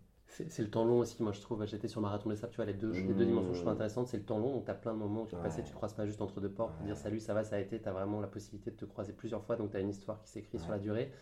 Et j'avais ressenti aussi, tu sais, avec la, la vulnérabilité, Oui. qui, euh, avec l'usure physique, au fil des jours, finalement, les gens sont en situation d'ouverture. Ouais. Il n'y a plus de barrière, il n'y a plus Ouais. de verrou, il n'y a plus de timidité, il n'y a plus quoi que ce soit en fait. Et donc, ce que tu euh, retires de ça comme, euh, comme échange et les liens que tu crées, ils sont géniaux. Parce que tu te rends compte qu'on se construit dans des barrières sociales, des barrières esthétiques, des barrières d'odeur, des barrières d'hygiène, encore plus depuis le Covid. En fait, tu fais tomber tout ça et tu te dis, ouais, en fait, l'autre en face de moi, il a beau ne pas avoir le même âge, il a beau avoir euh, un métier dont je n'ai jamais entendu parler, en fait, on reste les mêmes parce que quand tu grattes euh, toute la surface, on, reste des êtres humains qui ont envie de, vivre des choses et de partager des choses. Et clairement, c'est de très très loin ce que, ce que j'ai gardé, bien avant la performance sportive. Et ce qu'il y a d'assez intéressant, c'est que tant que tu ne l'as pas vécu, tu peux pas comprendre ça. Les gens, quand on leur parle du half, ils voient d'abord les 120 km, ils voient d'abord le sac à dos, ils voient d'abord le sable, et leur premier truc, c'est de dire Ah, mais moi, je suis pas capable de faire ça. Ils me disent Ça doit être hyper physique, et moi, je leur dis Ce n'est pas une épreuve physique, c'est une épreuve qui est mentale. C'est une épreuve qui est mentale parce qu'en fait, ça va être dur, et ça va être dur pour tout le monde, et c'est ça qui est beau. Mais ça va pas être dur en mode euh, dur à 9 sur 10. Ça va être dur à 4, 5 sur 10 pendant très longtemps. Ce qui va faire que ton 4, 5 sur 10, petit à petit, va devenir un 6, 7 sur 10. Puis un 8. Et avec des hauts et des bas. Le nombre de fois sur le premier half, j'ai eu envie d'arrêter, j'ai arrêté de les compter, tu vois. Mais parce que j'avais fait ce choix, et encore une fois, je reviens toujours à cette notion de choix, j'avais fait ce choix de me dire, j'ai envie de pousser sur l'étape 2, parce que j'ai envie de me prouver des choses. Ok, bah, je suis allé au bout de mon modèle, je me suis rendu compte que c'était pas un modèle dans lequel j'étais épanoui, et le jour 3, je l'ai fait avec le copain, tu vois. 20 heures d'effort, hein, c'est ça à peu près sur le Je crois, de pareil, j'ai pas la mémoire Ouais. des dates, j'ai pas la mémoire des temps, mais ouais, je- j'ai dû faire entre 20 et 22 heures. Tu euh, as un regard expert forcément euh, au-delà du plaisir de l'instant euh, sur, sur le, ce que ça peut provoquer en termes physiques, physiologiques, un effort comme le half marathon des sables. Est-ce que c'est est-ce qu'il y a- est-ce que c'est relativement traumatisant? Est-ce qu'il y a des zones qui sont, enfin, il y a des points d'intention particuliers à avoir ou pas Ah, plus que d'autres efforts? C'est intéressant parce qu'en fait, en réalité, pour être très franc, moi je suis kiné et je pense que la réponse sur l'effort du half, elle n'est pas du domaine de la kiné, elle est du domaine de la médecine. Parce que je pense que le plus gros effort, il est probablement intestinal, euh, au terme physiologique du terme. C'est beaucoup plus chimique, métabolique de ce qui se passe à l'intérieur de ton corps qui est subi un stress pendant si longtemps, de changer ta bouffe, changer ton rythme de sommeil. L'effort, euh, ma spécialité à moi, ce serait l'effort sur les tendons, les efforts sur les articulations, les efforts sur les muscles. Oui, il y a des trucs qui sont à dire, mais pour moi, euh, on est, on est sur de 80% de, de, de- réglage physiologique médical, 20% de réglage, euh, je dirais même 10% de réglage kiné, 10% de réglage podologue, tu vois. J'ai j'ai pas beaucoup de réponses à t'apporter, si ce n'est des banalités, de dire, euh, bah euh, oui, c'est contraignant pour les muscles, blablabla, euh, mais finalement, vu la vitesse de course, euh, vous allez juste vous exposer à des douleurs musculaires, articulaires relativement Mhm. classiques par rapport à du surentraînement, mais rien que vous n'ayez pas pu anticiper lors, anticiper lors de votre préparation. Et surtout, le gros luxe du half, c'est que les douleurs de la course à pied sont pas les douleurs de la marche. Donc si jamais tu as mal lors de la course à pied, tu as juste à marcher. Pour faire très simple, la différence entre les deux, c'est celui du tendon.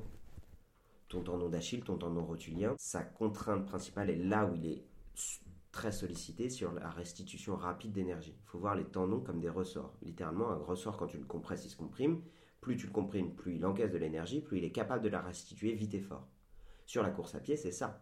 Plus je cours vite, plus j'ai besoin d'un tendon qui est capable d'encaisser vite, de restituer vite. Donc parfois tu peux développer des douleurs de course à pied juste parce que tu as fait trop vite, trop fort, trop longtemps sur une structure qui n'était pas entraînée à encaisser aussi fort, aussi vite, aussi longtemps. Sachant que le délai d'adaptation d'un tendon est de l'ordre de 6 mois, 9 mois, 1 an et demi. C'est pour ça qu'on dit souvent que finalement, si tu as un gros truc à préparer, un SMI, un marathon qui va vraiment aller au-delà de tes allures, sois patient sur ta prépa parce que si ton cardio est capable d'encaisser sur 6 semaines, 3 mois, un changement de, de capacité, si tes muscles sont capables de l'encaisser, tes tendons, eux, ils mettent plus de temps à cicatriser. Euh, cicatriser, vous pouvez remplacer le mot cicatriser par adapter. Ton tendon, il met plus de temps à s'adapter. Contrainte que tu n'as pas du tout sur la marche. Donc en fait, euh, si tu as des douleurs articulaires pendant le half ou musculaires, marche.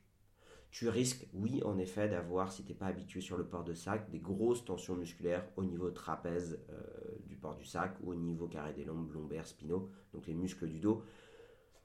Peut-être même certains d'entre eux vont se débloquer un petit lumbago, c'est ok, ça arrive. Un lumbago, c'est un spasme musculaire. Gardez en tête que l'intensité d'une douleur ressentie sur un lumbago n'est pas du tout proportionnelle aux dégâts. En gros, tu peux avoir très très mal sur un lumbago et c'est tout à fait bénin. L'exemple que j'aime bien donner, c'est euh, tiens, je te pose la question, Guillaume. Est-ce que tu sais ce qui se passe quand une femme accouche et qu'elle a des contractions? Pourquoi on appelle ça des contractions? C'est le muscle de l'utérus, c'est ça Exactement, c'est Ouais. les muscles de l'utérus. Donc demande à une femme enceinte qui est en train de coucher, qui a des, des contractions, de dire Dis donc, le muscle ça fait pas très mal euh Non, le muscle ça peut faire très très très très mal. Bah, un lumbago, imaginez que c'est ça, c'est des contractions qui ne se relâchent pas au niveau du bas du dos. Bah, en gros, euh, vous pouvez continuer à marcher dessus, continuer à bouger, c'est probablement le meilleur des traitements. Sur la dimension mentale, là, tu disais que c'était essentiel pour euh, la réussite. euh, Imagine réussir un- une aventure comme celle-là. C'était quoi tes clés, toi? Comment tu écartais et conduisais les tentations d'abandon qui venaient comme un boomerang, j'imagine, euh, régulièrement frapper à ta porte? C'était c'était quoi? C'était te dire, euh, bah, j'ai choisi d'être là, je vais au bout, euh, j'y vais pour moi, j'y vais pour les autres, je veux me prouver. Je veux... De, de manière générale, dans ma vie, je ne m'engage jamais dans un combat que je peux perdre. C'est-à-dire que quand je me lance dans un truc, je sais que je vais gagner. Mais il n'y a pas d'option différente en fait. J'ai pas d'autre option. Euh, du coup, je choisis mes combats en amont. J'ai certains combats qui peuvent être difficiles, écrire un bouquin, euh, faire un JT de France 2 en plein direct, euh, tu vois, c'est- chaud quand même. Mhm. Euh, mais en fait, j'ai pas cette option. Donc quand tu me dis un boomerang qui revient sur ma porte de la possibilité de l'abandon, bah non, j'abandonne pas en fait. Si je dois finir en rampant, je finirai en rampant. Maintenant, je connais mon corps et je connais la, la- la différence entre un arrêt pour une perte de motivation, même si elle est très très très très très forte. hein. Quand je te dis euh, perte de motivation, c'est ok, j'en ai plein le cul, j'arrête, on sait ce que ça peut être. On, a entendu des, des, coureurs, même parfois expérimentés, qui traversent vraiment mentalement un, moment très difficile et qui abandonnent. Et quand 6 heures plus tard, tu leur demandes pourquoi tu as arrêté, ils disent merde, j'aurais pu continuer. Mais s'ils ont arrêté à ce moment-là, c'est que sur cet instant T, ils sont rentrés dans un tunnel mental qui a exclu tout le reste de leur construction mentale. Donc ça m'est jamais arrivé, mais aujourd'hui, euh, si je devais arrêter, ce serait pour un problème euh, physique que mon corps serait capable d'auto-diagnostiquer à ce moment-là comme étant ok la grecque si tu continues tu vas créer des dégâts qui vont te porter préjudice pour la suite. Faire simple ça peut arriver tu vois une rupture euh, du tendon d'Achille ça peut arriver bah, je vais pas continuer la course. Par contre ce qui est sûr c'est que si si ça ressemble à une petite, euh, un petit syndrome de l'essuie-glace, je vais modifier euh, ma foulée, je vais marcher différemment. Ça m'était arrivé sur le dernier jour où j'ai marché pendant 10 km alors parce que mon genou ne pouvait plus courir. C'est ok, tu vois, j'ai eu mal pendant 3 semaines après, j'ai fait de la rééduque et je suis capable. Ce qui est assez marrant, c'est que souvent en tant que kiné, les gens ne comprennent pas, ils nous disent Ah, t'es kiné, tu devrais pas te blesser. Non, un kiné, il se blesse comme tout le monde. Par contre, il est capable de cicatriser ouais. beaucoup mieux et de revenir beaucoup plus rapidement. Il y a une rubrique euh, classique de course épique qui s'appelle la basket chinoise où je demande à mon invité euh, quel personnage fictif il serait. Donc j'ai fait une version un peu revisitée, ambiance euh, désert et sable. Donc dans la peau duquel de ces personnages, est-ce que tu imagines vivre ton MDS Est-ce que tu es plutôt en mode Mad Max, pas du tout là pour rigoler, serein et pleinement à ta main comme pourrait l'être Laurence d'Arabie Plutôt en mode détente et roi de la déconne comme numéro bis alias Jamel dans Astérix Mission Cléopâtre ou plutôt un peu perdu, euh, tête en l'air et gaffeur comme peuvent être les Dupont dans Tintin au pays de l'or noir Ce serait quoi ton appréciation de Euh, la HMDS Je crois euh, un mélange entre Laurence d'Arabie et numéro 10. Probablement euh, gaffeur et déconneur, mais qui au moment où euh, ça va être euh, beau, humainement parlant ou physiquement parlant, va être capable de fermer sa gueule et d'apprécier le paysage. Et puis euh, d'être capable d'être sérieux quand il faudra être sérieux si cette occasion se présente. Le programme, là, il a un peu changé, puisqu'on a Ouais. dû décaler le départ de 24 heures en raison d'un ouragan qui doit arriver une fois tous les 17 ans, peut-être Ouais. à cette période de l'année, je pense, ici.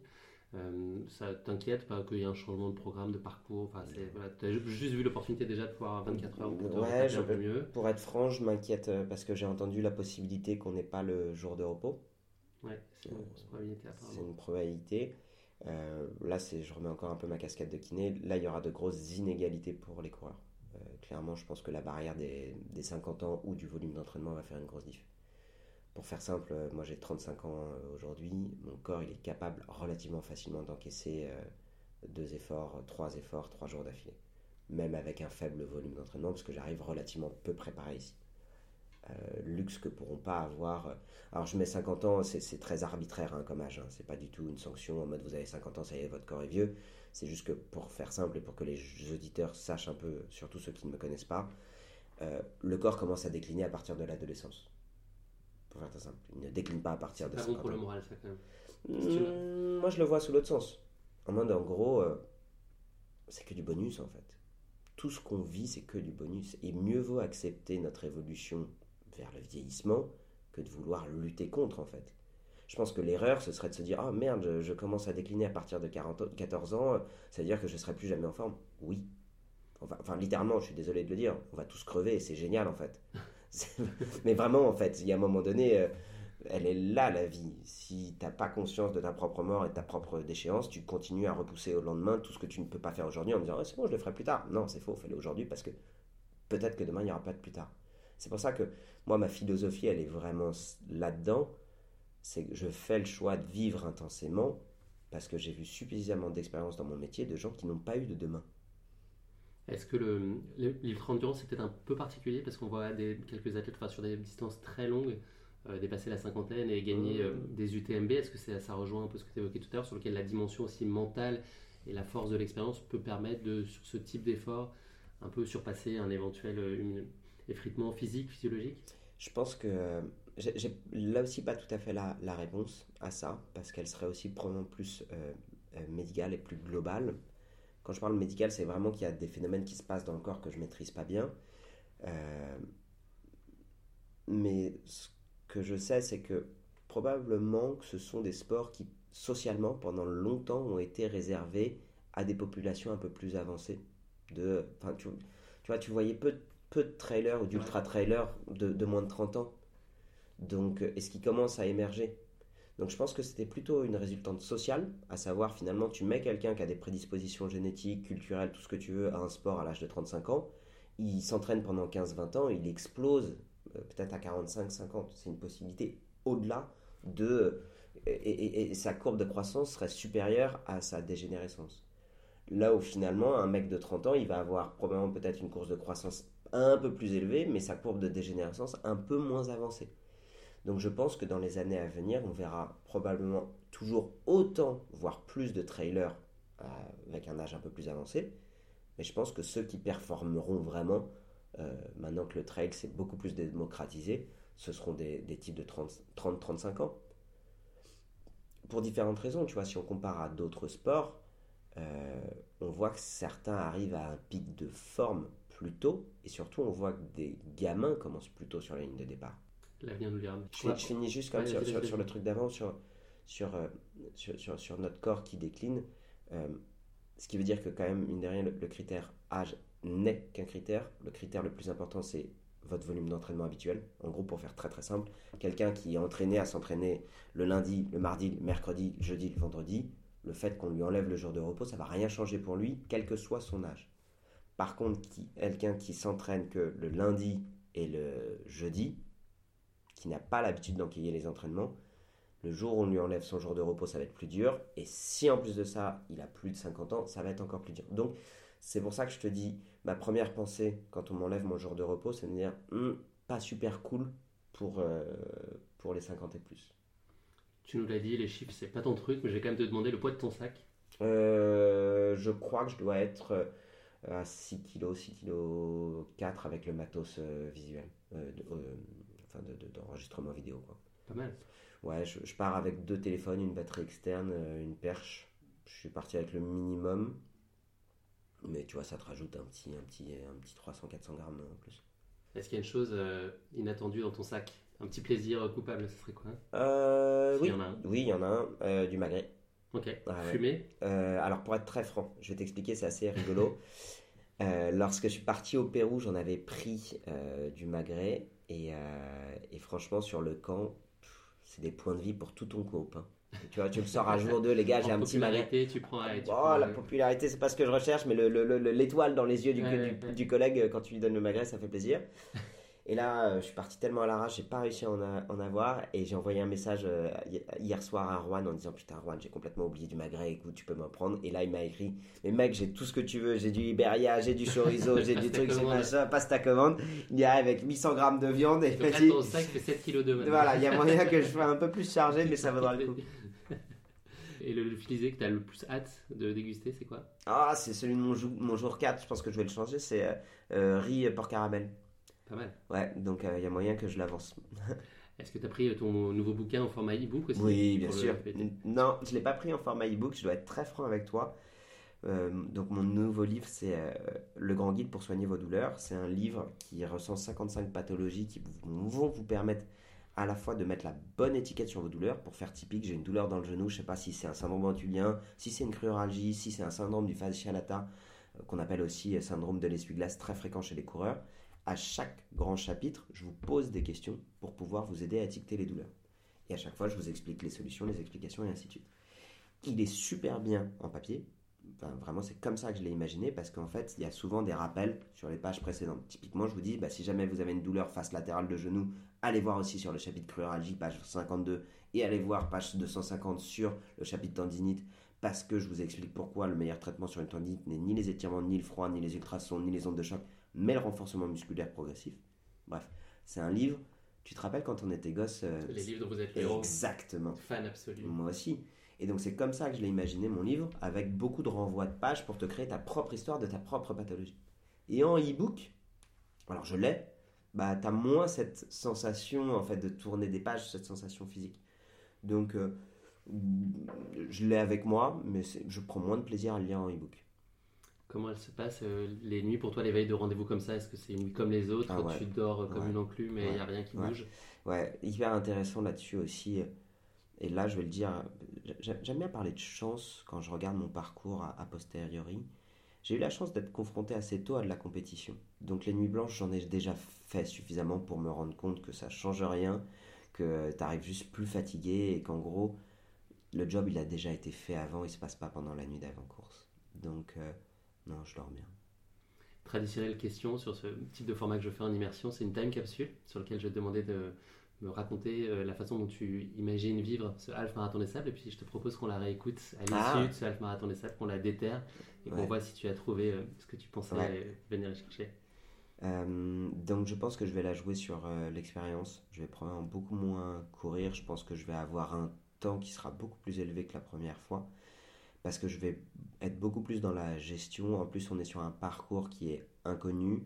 euh, probablement avec des difficultés de terrain qui va faire que je vais sûrement en garder sous le pied, à mon avis, jusqu'à aux deux tiers de, de l'épreuve longue.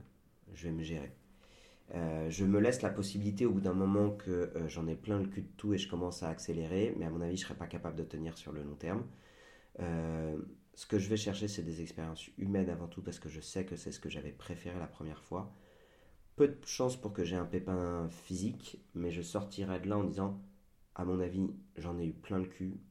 C'était dur, c'était très long, parce que ça va être long, mais je suis très content de l'avoir fait parce que parce que pendant l'espace de 4 jours, j'étais complètement ailleurs et j'étais vraiment dans l'instant présent. Dans le positif comme dans le négatif. Donc euh, j'y vais pas pour un temps, j'y vais sur de la gestion, sur des rencontres humaines.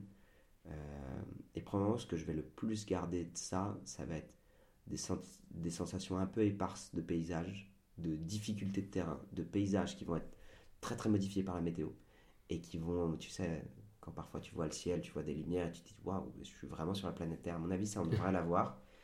Euh, sur des fous rires sur les camps, sur des confessions sur les camps, sur des moments forts avec des humains que je, je recroiserai probablement jamais. Sur la distribution de magret? Sur la distribution de magret, exactement. Donc tu vois, ma course, euh, je vois quasiment plus euh, les épreuves comme des toiles de fond et des expériences humaines. Rendez-vous dans 4-5 jours pour savoir ça. J'ai encore deux petites questions pour toi. Tu as comme partenaire de podcast Marine L'Orphelin Ouais. et Hélène, qui, Ouais. euh, qui vit aujourd'hui en Suisse et qui se lance dans un grand défi à son échelle avec ce Half Marathon des Sables. C'est le genre d'effort dans lequel elle a, jamais été jusqu'à maintenant. Est-ce que tu as un petit mot pour elle? Je leur ai demandé euh, la même chose. Donc euh, voilà, est-ce que tu as un, petit mot à leur transmettre à l'approche euh, du, grand départ? Pour Marine, pour Marine, mon petit mot, ce serait de dire de laisser son Dark Passenger sortir. Parce qu'elle m'a dit hier au dîner que, et on a ça en commun. Je peux faire une petite aparté, c'est hyper intéressant. Je crois qu'on partage ça avec Marine. On est issu d'un milieu professionnel. En fait, de temps en temps, tu as des décisions rapides à prendre. Et Moi, radical, je- alors. Et elle, avec la, la- la vie de la personne qui est engagée, moi, avec la. Il y a parfois des décisions rapides à prendre, tu vois, sur des, des gens qui s'évanouissent, des luxations d'épaule, euh, des malaises. Tu vois, tu dois réagir vite. Et là, t'es pas là de dire Excuse-moi, est-ce que tu pourrais appeler les pompiers, s'il te plaît, quand tu auras fini ton café? Tu dis Bernard, appelle les pompiers maintenant. Et je crois que ce personnage-là, parfois, il a besoin de sortir dans des moments difficiles. Tu sais, en mode juste quand tu es dans des situations qui peuvent être compliquées sur une épreuve sportive, en fait, ça fait du bien d'avoir quelqu'un qui a de la poigne et qui donne des directions et éviter l'effet de spectateur en disant Ah, il y a quelqu'un qui va agir. Donc, je pense que ces personnages-là, ils ont, ils ont intérêt à sortir. Et si jamais vous l'avez de temps en temps en vous, bah, laissez-le sortir et, laissez-le. euh, apprenez à l'appréhender. Il fait du bien à maîtriser ce personnage-là parce que les peut-être 5 ou 10 fois dans votre vie, vous en aurez besoin, vous serez content de savoir que, que- qu'il est capable de gérer. Pour Hélène, je la connais pas et aussi je vais donner un conseil très très générique. Elle te connaît. C'est vrai? Ouais, j'ai échangé avec elle hier. Bah, elle tu- aime beaucoup ton travail. Ah bah merci beaucoup. Euh, quel âge a-t-elle? Elle a, euh, je vais pas demander, mais je dirais entre 35 et 40. J'espère pas faire d'impair, Hélène, Ok. si tu nous entends. Euh, Elle est débutante du coup? Plutôt. Donc, euh, d'apprendre ce qu'elle n'aime, pardon, d'apprendre ce qu'elle aime et ce qu'elle n'aime pas, d'être ok sur le fait que tu sois pas toujours aligné avec les grandes tendances. Notre corps est très spécifique à nous-mêmes, notre mental est très spécifique à nous-mêmes. Et je crois que le jour où tu commences à comprendre que c'est un luxe de pouvoir apprendre toute ta vie sur comment ton corps fonctionne, et que en fait chaque expérience est juste une brique que tu mets à ta propre compréhension physiologique, anatomique, biomécanique, et ben à ce moment-là, tu considères que toutes les expériences, négatives comme positives, sont bonnes à prendre. Dernière question. Tu fais quoi là juste après? On coupe le micro. C'est quoi ce qui se Je passe dans faire les une 10 sieste. minutes? Là, Dodo? je- ouais, dodo. Dodo, euh, là, euh, j'ai du temps, je vais en profiter pour dormir, je vais peut-être appeler ma femme ou les enfants, mais... On réduit la dette de sommeil. C'est l'objectif. Ouais, ouais, ouais. Et puis je sais que je vais, euh, je vais avoir encore une dette de sommeil qui va s'accumuler derrière, donc non, je, je dors. Merci beaucoup. pour Merci à tous, je j'espère que ça vous aura plu. Je Ouais, suis parti un peu dans tous les sens, mais j'aime bien les podcasts. Non, mais on est là pour planter le décor. On se retrouve demain pour la première étape. Yes. Je vais essayer dessus, on verra. Je- tu t'arriveras au bivouac sûrement avant moi, donc euh, tu m'attends. hein. Tu ne Ouais, pas tout de suite. ouais, ouais. Bah, après, je te jure, je, je, je, je, je vais pas aller très très vite. Donc, euh. Merci pour tout. Merci Guillaume, merci à tous. Ciao. Ciao.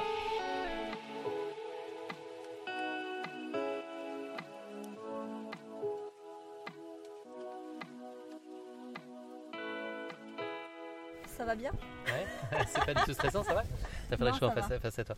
En fait, c'est pas stressant parce que t'as pas une caméra. Donc du Ouais, c'est plus cool euh, quand elles Je pense sont, que euh, s'il y a une caméra, c'est différent. Là, c'est comme C'est ouais, l'intérêt. De facto, quand c'est un micro, les gens sont, sont, sont quand même plus à l'aise que Ouais, s'il y a une caméra. On peut Même quand c'est un truc posé, tout ça, euh, même quand c'est un truc posé qui a un micro, un pied et tout, les gens sont quand même plus. Euh, même ça prend plus de place le setup que ce qu'on a là. là. Ouais.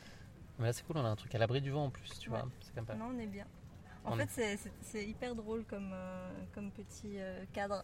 Franchement, ça mériterait une photo. Il faudrait qu'on demande à quelqu'un de faire oui, une photo euh, de, de Attends, plus on va loin. demander en face. Ouais. Attends, je- je- ça t'embête je, Non, non, Tu veux que je demande après carrément.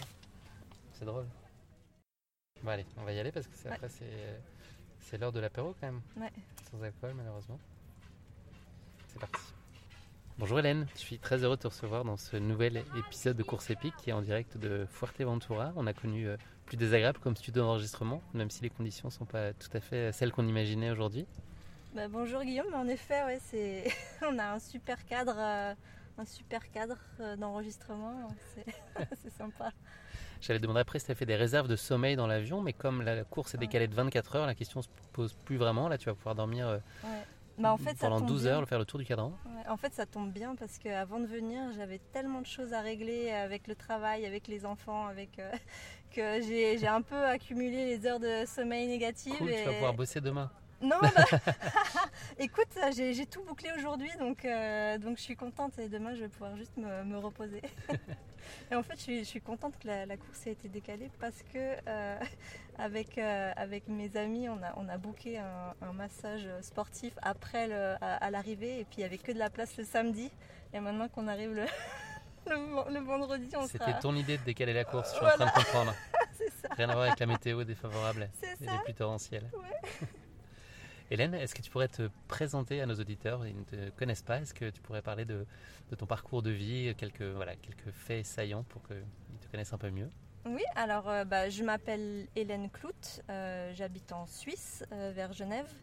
Je suis originaire de, France. J'ai grandi entre la Bretagne et la région toulousaine. Euh, après, mes, après, mes, après mes 19 ans, j'ai quitté la France et j'ai vécu euh, en Espagne, aux Maldives, en Belgique et puis bah, en Suisse. Tu suivais euh, tes parents qui étaient Non, non, j'ai- c'était pour mes études, pour Ah, le travail, études, pour, ouais, voilà. Et puis bah, là, maintenant, je suis en Suisse depuis, euh, depuis euh, euh, 12 ans. Euh, j'ai passé ma, ma plus grande partie de carrière dans les organisations internationales. Et puis euh, j'ai deux enfants, un mari belge. Euh, et, ça, c'est un petit peu mon, parcours. Euh, étant plus jeune, moi j'étais pas du tout sportive. J'étais vraiment bah, la dernière, vraiment la dernière ou l'avant-dernière en, cours de PS. Et, et puis j'ai jamais, j'accrochais pas vraiment avec, avec le sport, mais j'avais un papa très sportif euh, qui a fait pas mal de, bah, courses et euh, son rêve à lui c'était de, faire euh, le marathon des sables.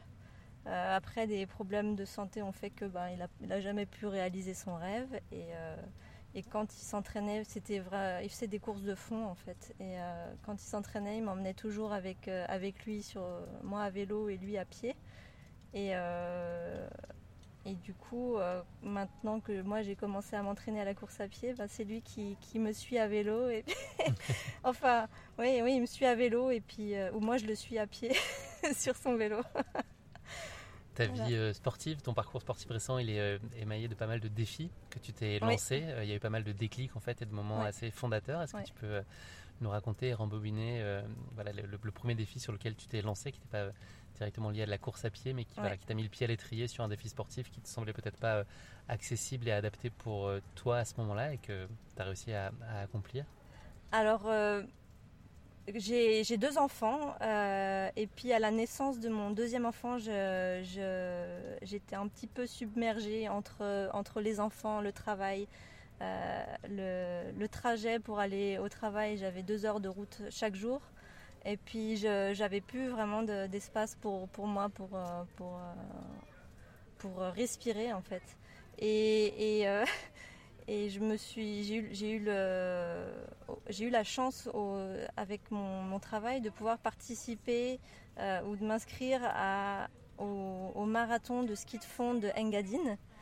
Euh, et je me suis dit, ben, tiens, je, je vais, euh, je vais m'inscrire, ça va être une bonne opportunité pour moi ben, de, de faire quelque chose pour moi. Et on m'a dit, mais non, mais t'as jamais fait de ski de fond, tu, tu, tu vas jamais y arriver, qu'est-ce que tu... Sympa. ouais. C'est les copains, ça? C'est oui, c'est des gens, bah, c'est des- gens en fait, mais qui disaient pas ça de manière euh, malveillante. hein. C'était vraiment des gens d'ailleurs qui, qui, qui voulaient euh, mon bien, mais qui, me donnaient des conseils. Ils disaient non, fais pas ça, tu, tu peux pas y arriver. C'est dans trois mois, tu sais pas, tu sais pas faire de ski de fond. Et je me suis dit bah il n'y a rien qui me limite euh, et qui m'empêche d'apprendre le ski de fond. Donc euh, Parce que ça, ça donne encore plus envie quand on entend ça. c'est ça, bah, ça, ça donne envie. Et on m'a dit, et on m'a dit, mais euh, euh, fais le semi, mais pas le, le- marathon entier, parce que de toute manière, y tu vas jamais y arriver. Et puis il y a personne qui croit en toi. J'ai dit, mais moi, je crois en moi. Et puis ben, je vais faire le marathon, tiens, tant qu'à faire. Et puis en fait, euh, bah, j'ai, je, me suis donné les moyens de, Je me suis entraînée, je m'entraînais le soir parce que euh, j'ai la chance d'avoir. Euh, j'ai pris des cours et puis il y a des pistes de ski de fond pas très loin de chez moi. Il y a une piste nocturne euh, éclairée le, soir, deux jours par semaine.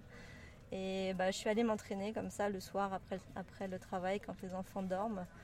Et, je, me, je me suis donné à fond. J'ai, rencontré, euh, j'ai tissé des liens en fait avec des gens par, en, en me préparant à cette course. Et puis je me suis, quand, je me suis, quand je suis arrivée à la course, j'ai été emportée par, euh, par cette énergie qu'on a dans un départ où tout le monde est là, prêt, prêt à.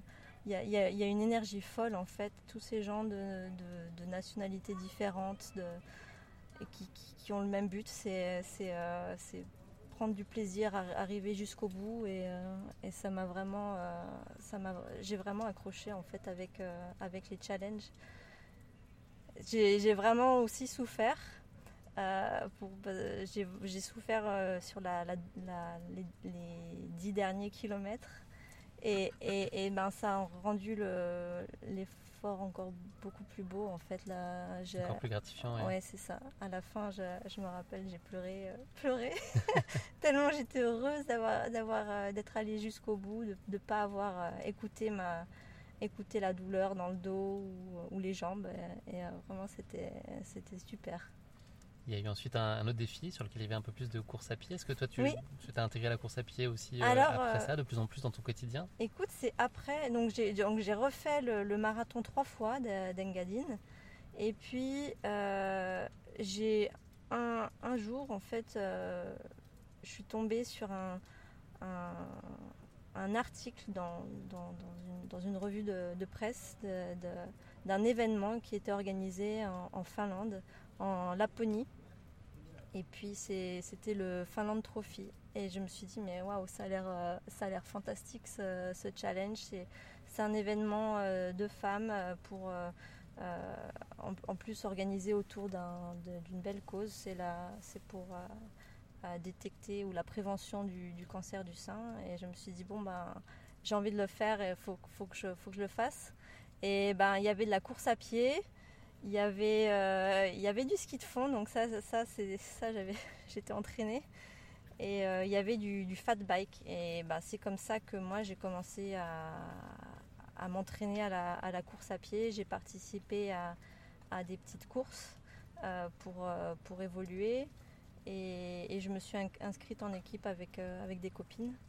Et c'est, je pensais pas, il y avait beaucoup de grandes sportives en fait, euh, enfin des, des, des et je, je, pensais pas. Laure Manodou par exemple, voilà. est-ce qu'elle a eu un, une influence un peu sur oui, la suite, ça. ce qui oui, nous réunit aujourd'hui aussi C'est ça, en fait, j'avais vu, euh, oui c'est ça, Laure Manodou participait à, à, cet événement et puis euh, du coup je la, je la suivais sur Instagram et j'ai vu qu'elle avait, qu'elle avait participé au, marathon des sables, au half marathon des sables du Pérou. Et puis bah, c'est comme ça que, que, que, j'ai découvert, que j'ai entendu parler du HMDS. Et c'est comme ça qu'aujourd'hui ben, je suis inscrite. Euh... Et c'était un peu en lien avec ce que tu disais tout à l'heure, une façon pour toi euh, d'accomplir partiellement le, le, rêve de ton papa aussi, enfin, en tout cas de, à ta façon aussi euh, accomplir quelque chose d'approchant, même si c'est un format un peu plus court, mais c'est le même esprit en tout cas. Oui, bah voilà, en fait, euh, mon papa, il, il, avait ce rêve de, de faire le, le, le, le, marathon des sables et il m'en a souvent parlé. Et puis bah, malheureusement, il n'a jamais pu le faire. Et du coup, je me suis dit, bah, c'est aussi une bonne opportunité pour moi de, de, de faire la moitié de son rêve. Et puis, euh, d'ailleurs, en partant, je, je, lui ai dit, je lui ai dit, bah, tiens, je vais, je vais, je vais t'emmener avec moi dans, dans, mon esprit pour, pour faire, euh, pour, pour, vivre ce que, ce que tu aurais aimé vivre.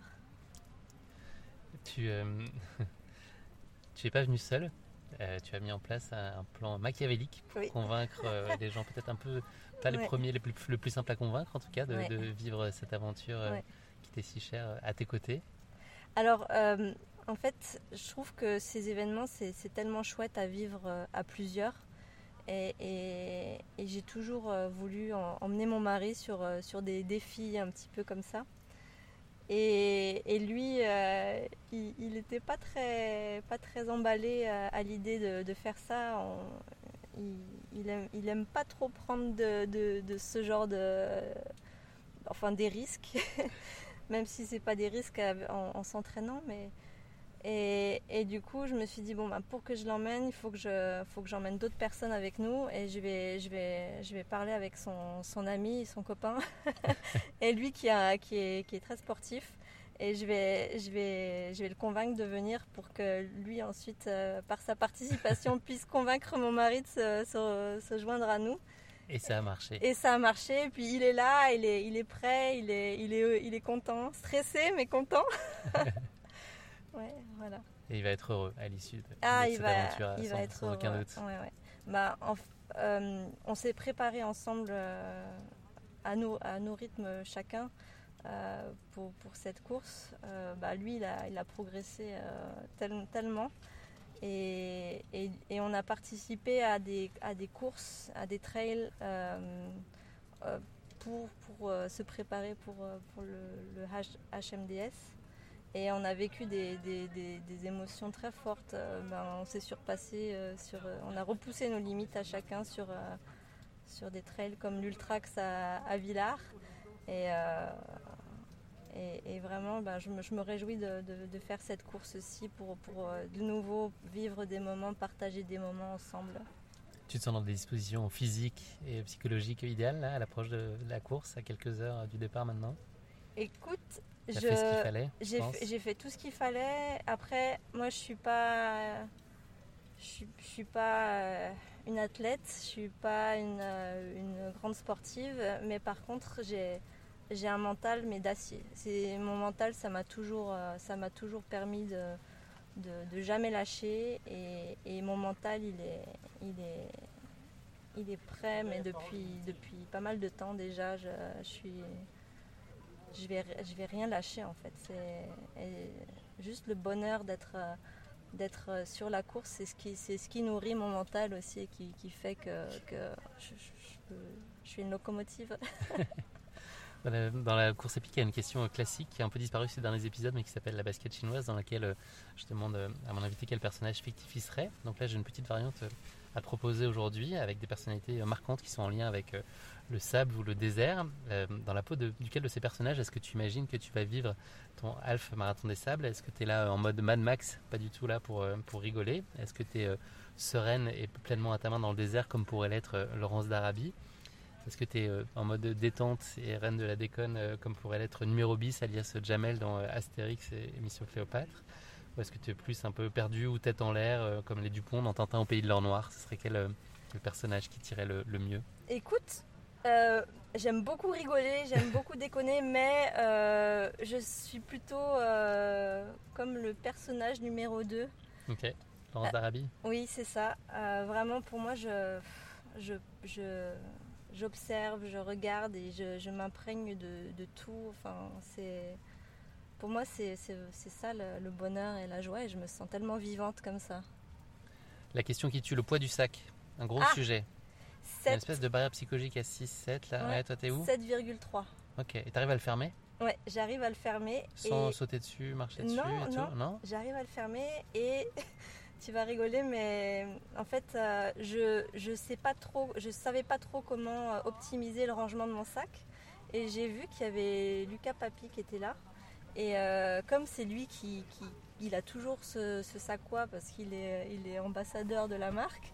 Je, je suis allée lui demander des conseils pour comment euh, ranger mon sac et du coup il m'a donné rendez-vous demain. euh, Ah, le briefing spécial par Lucas Papi, la il m'a- classe. il m'a donné rendez-vous demain avec sa compagne pour faire un atelier rangement de sac. Ah, génial, pour, sympa. euh, ouais, donc si tu veux venir. Ah, euh, pourquoi pas? ouais, Juste mais pour comprendre comment c'est. Il va peut-être te faire jeter déjà un kilo et demi de trucs. Non, peut-être en commencer fait, par ça, euh, non? il- non, il parce que je lui ai demandé comment comment euh, ranger, enfin comment fixer la poche de, de devant, enfin quoi mettre dans la poche Ouais, de devant. Et puis moi j'avais prévu de mettre euh, de mettre mon réchaud et, et en fait lui m'a- il m'a dit non dans la poche de devant tu mets tout, tu mets du consommable et dès que tu dès que tu peux euh, l'enlever tu l'enlèves. Et moi, j'avais pas du tout pensé à ça. Donc euh, demain, on va faire un atelier rangement de sac avec Lucas Papi. Génial. C'est quoi la chose la plus étonnante que tu as pu mettre dans ton sac? Est-ce que tu as, un petit plaisir coupable qui a trouvé sa place dedans? Alors, euh, j'avais prévu de mettre. Quand on euh, vient de Suisse, il y a quand même deux trois idées possibles. Ouais, là. mais en fait, j'avais- prévu de mettre du, du Ramon Pata Negra dans mon sac parce que j'adore ça. Et puis, c'est salé, c'est du bon gras.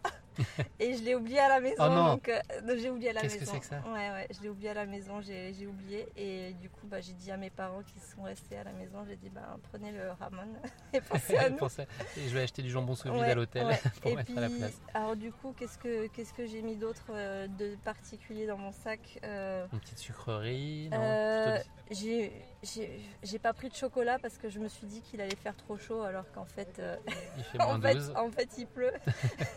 Et puis euh, j'ai pris j'ai pris des, des petites lingettes parfumées parce que comme ça ça me permet de, de me sentir un peu un peu propre et de sentir bon ça ça booste mon mo- ça booste mon mental donc ça c'est mon sympa petit- pour ton mari Voilà, c'est plus, sympa pour mon mari quand je vais lui quand je vais le- quand je vais euh, l'enlacer, L'étreindre, euh, ouais. voilà, c'est ça à, à l'arrivée.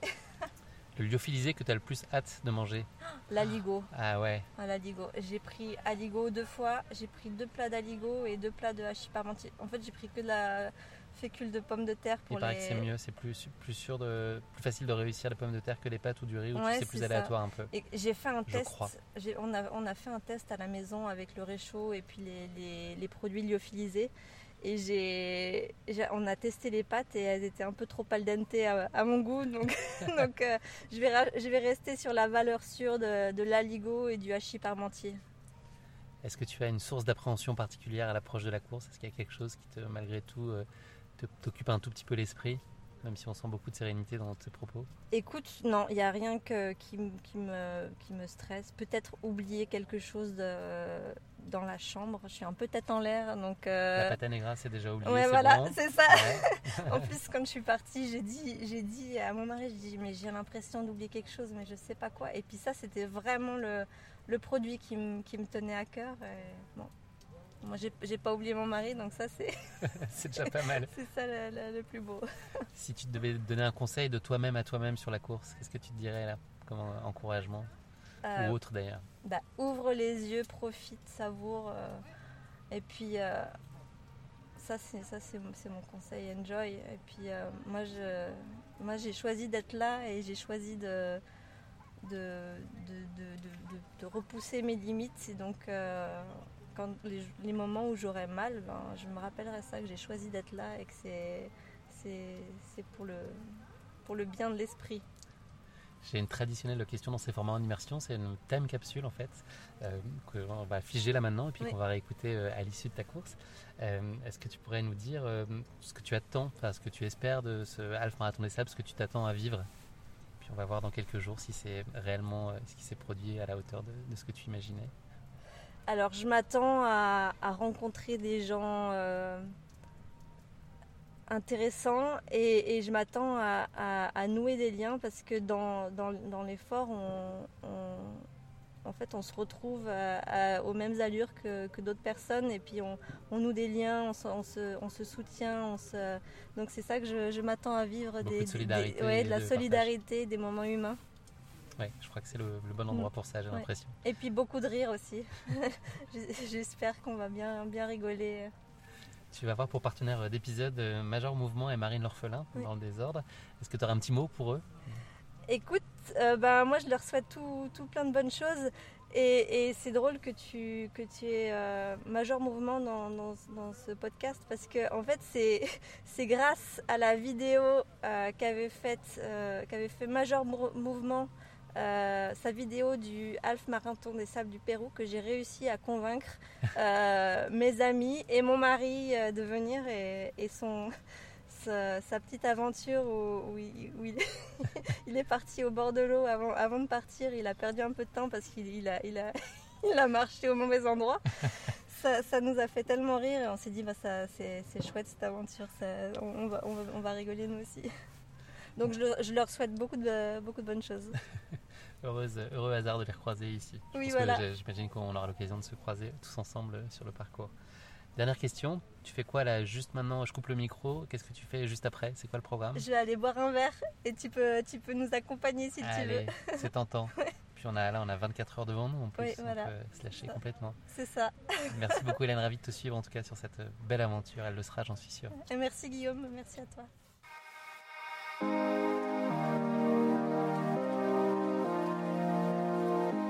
Nous sommes donc lundi matin. euh, C'était normalement le jour du départ de la course qui a été décalé donc pour des raisons euh, de météo très défavorables. Donc euh, le départ sera donné demain mardi. Là, je me dirige, il est 10h du matin, je me dirige euh, vers euh, le gymnase où je vais retrouver euh, Hélène, que je vais suivre donc pendant cet épisode, et qui a rendez-vous avec Lucas Papi qui va lui faire une petite formation pour réaliser le sac de course parfait. Donc ça m'intéresse de savoir comment il va lui présenter tout ça parce que moi je considère que mon sac n'est pas du tout parfait et donc il y a des petites optimisations à faire. Donc voilà, je pense que ça va être super intéressant de suivre Lucas qui nous explique les grandes lignes de la réalisation de ce sac parfait de course. Donc j'ai hâte de le retrouver et de voir comment euh, il va nous raconter tout ça.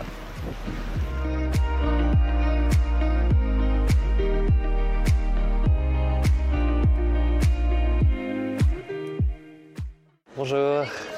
Bonjour. Bonjour Lucas, ça va? On avait échangé. Je suis Guillaume de Course Épique, je sais pas si tu te souviens, il y a euh, un an et demi. Enchanté, bonjour. Je peux me joindre à vous, vous écouter parce que ça m'intéresse euh, éventuellement pour le podcast, pour euh, utiliser des choses et puis pour moi euh, optimiser mon sac.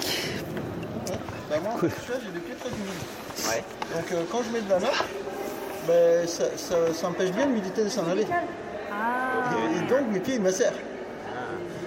Moi je mets des, je, je mets des trucs euh, type euh, crème, crème asséchante. euh, c'est l'inverse de la note. Ah ouais, d'accord. La note elle est bien en préparation. Ok. Bah, comme le tanneau, là, le- bah, du jus de citron, hein, tout simplement. T'as pas besoin d'autre chose. Hein. C'était quoi le truc pour les coussinets aussi? Ah oui, bah, ouais, tu fais comme Sébastien Chaillot. Tu mets du durcipat. Tu vas, tu vas chez les- chez l'animalerie, tu prends du durcipat. c'est les trucs pour les coussinets des chiens. Ah ouais? Lui, il en met une fois par an. Et ça fait de la corne ou... C'est pour, euh, non pas forcément pour l'hiver, c'est pour euh, endurcir les coussinets des chiens pour, euh, bah, quand ils mangent beaucoup sur le, sur le bitume. Je mets ça, c'est nickel. Avant la course, il faut alterner euh, jus de citron. Moi, j'avais entendu genre jus de citron le soir et le matin un truc plus hydratant, c'est ça pour la journée C'est ça. Ok. Ça. Et ça, c'est avant la course Là, c'est avant la course. et après et pendant. pendant, Donc, ce que tu disais, il faut assécher. Tu- Après, ça dépend pieds. hein. Mais Il y en a qui, il y en a beaucoup qui mettent de la autour. Après, euh, je sais pas. Moi, j'ai pas d'ampoule, je mets rien.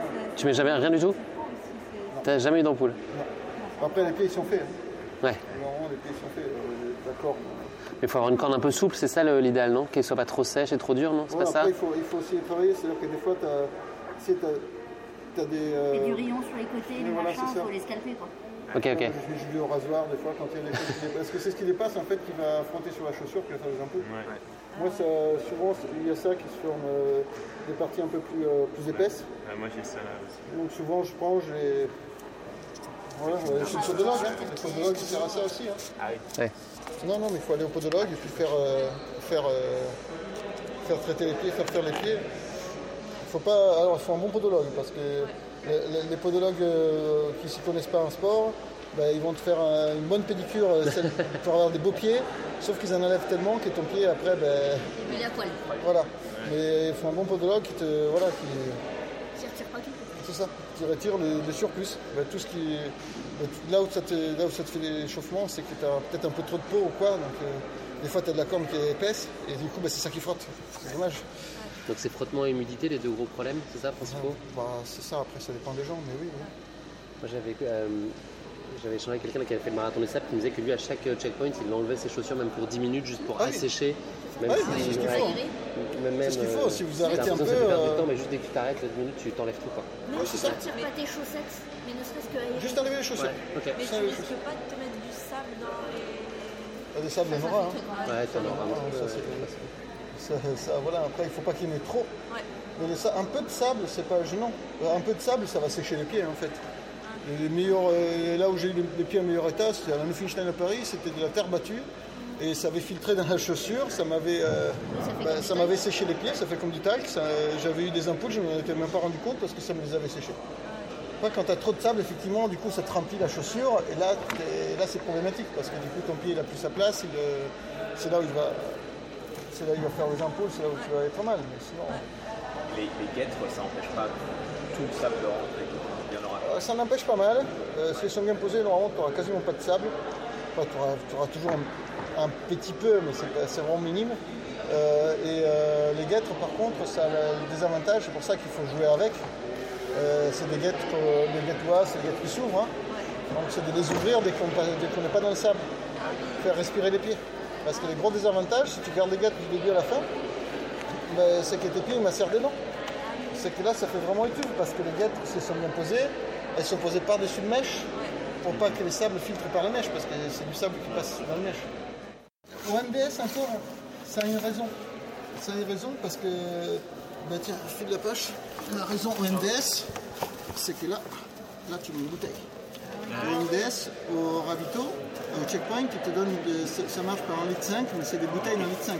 Ok. Donc tu arrives au checkpoint, tu, tu, tu, tu, tu te rinces avec la bouteille qui te reste, tu la jettes, tu prends la bouteille, tu répares, tu t'arrêtes même pas. Donc ça c'est le MDS. Ici Ah, euh, c'est dans des pichets. Donc, euh, Oui ça c'est pour une bouteille d'eau. C'est pour une bouteille d'eau, c'est c'est 3 litres d'eau, ça fait 1 litre et demi là et 1 litre et demi sur, euh, sur le devant. Mais là, je dis franchement ça, vous allez voir, hein, ça va vous chauffer. hein. Ça va vous tenir chaud. hein. Ouais. Ça, plus, euh, plus vite il est vide et, euh, et mieux c'est. hein. C'est- les C'est incroyable. Optimisation. Ah ouais, il fait combien ton sac?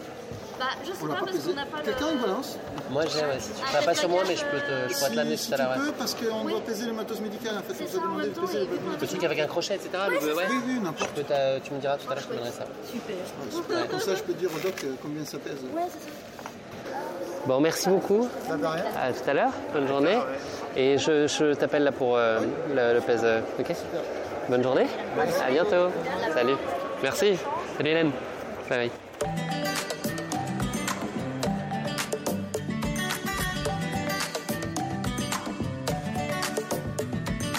Merci à tous d'avoir écouté cet épisode de Course épique. Je vous donne rendez-vous dans quelques jours pour découvrir la suite des aventures de mes invités qui ont forcément vécu une course épique, vous vous en doutez. Ciao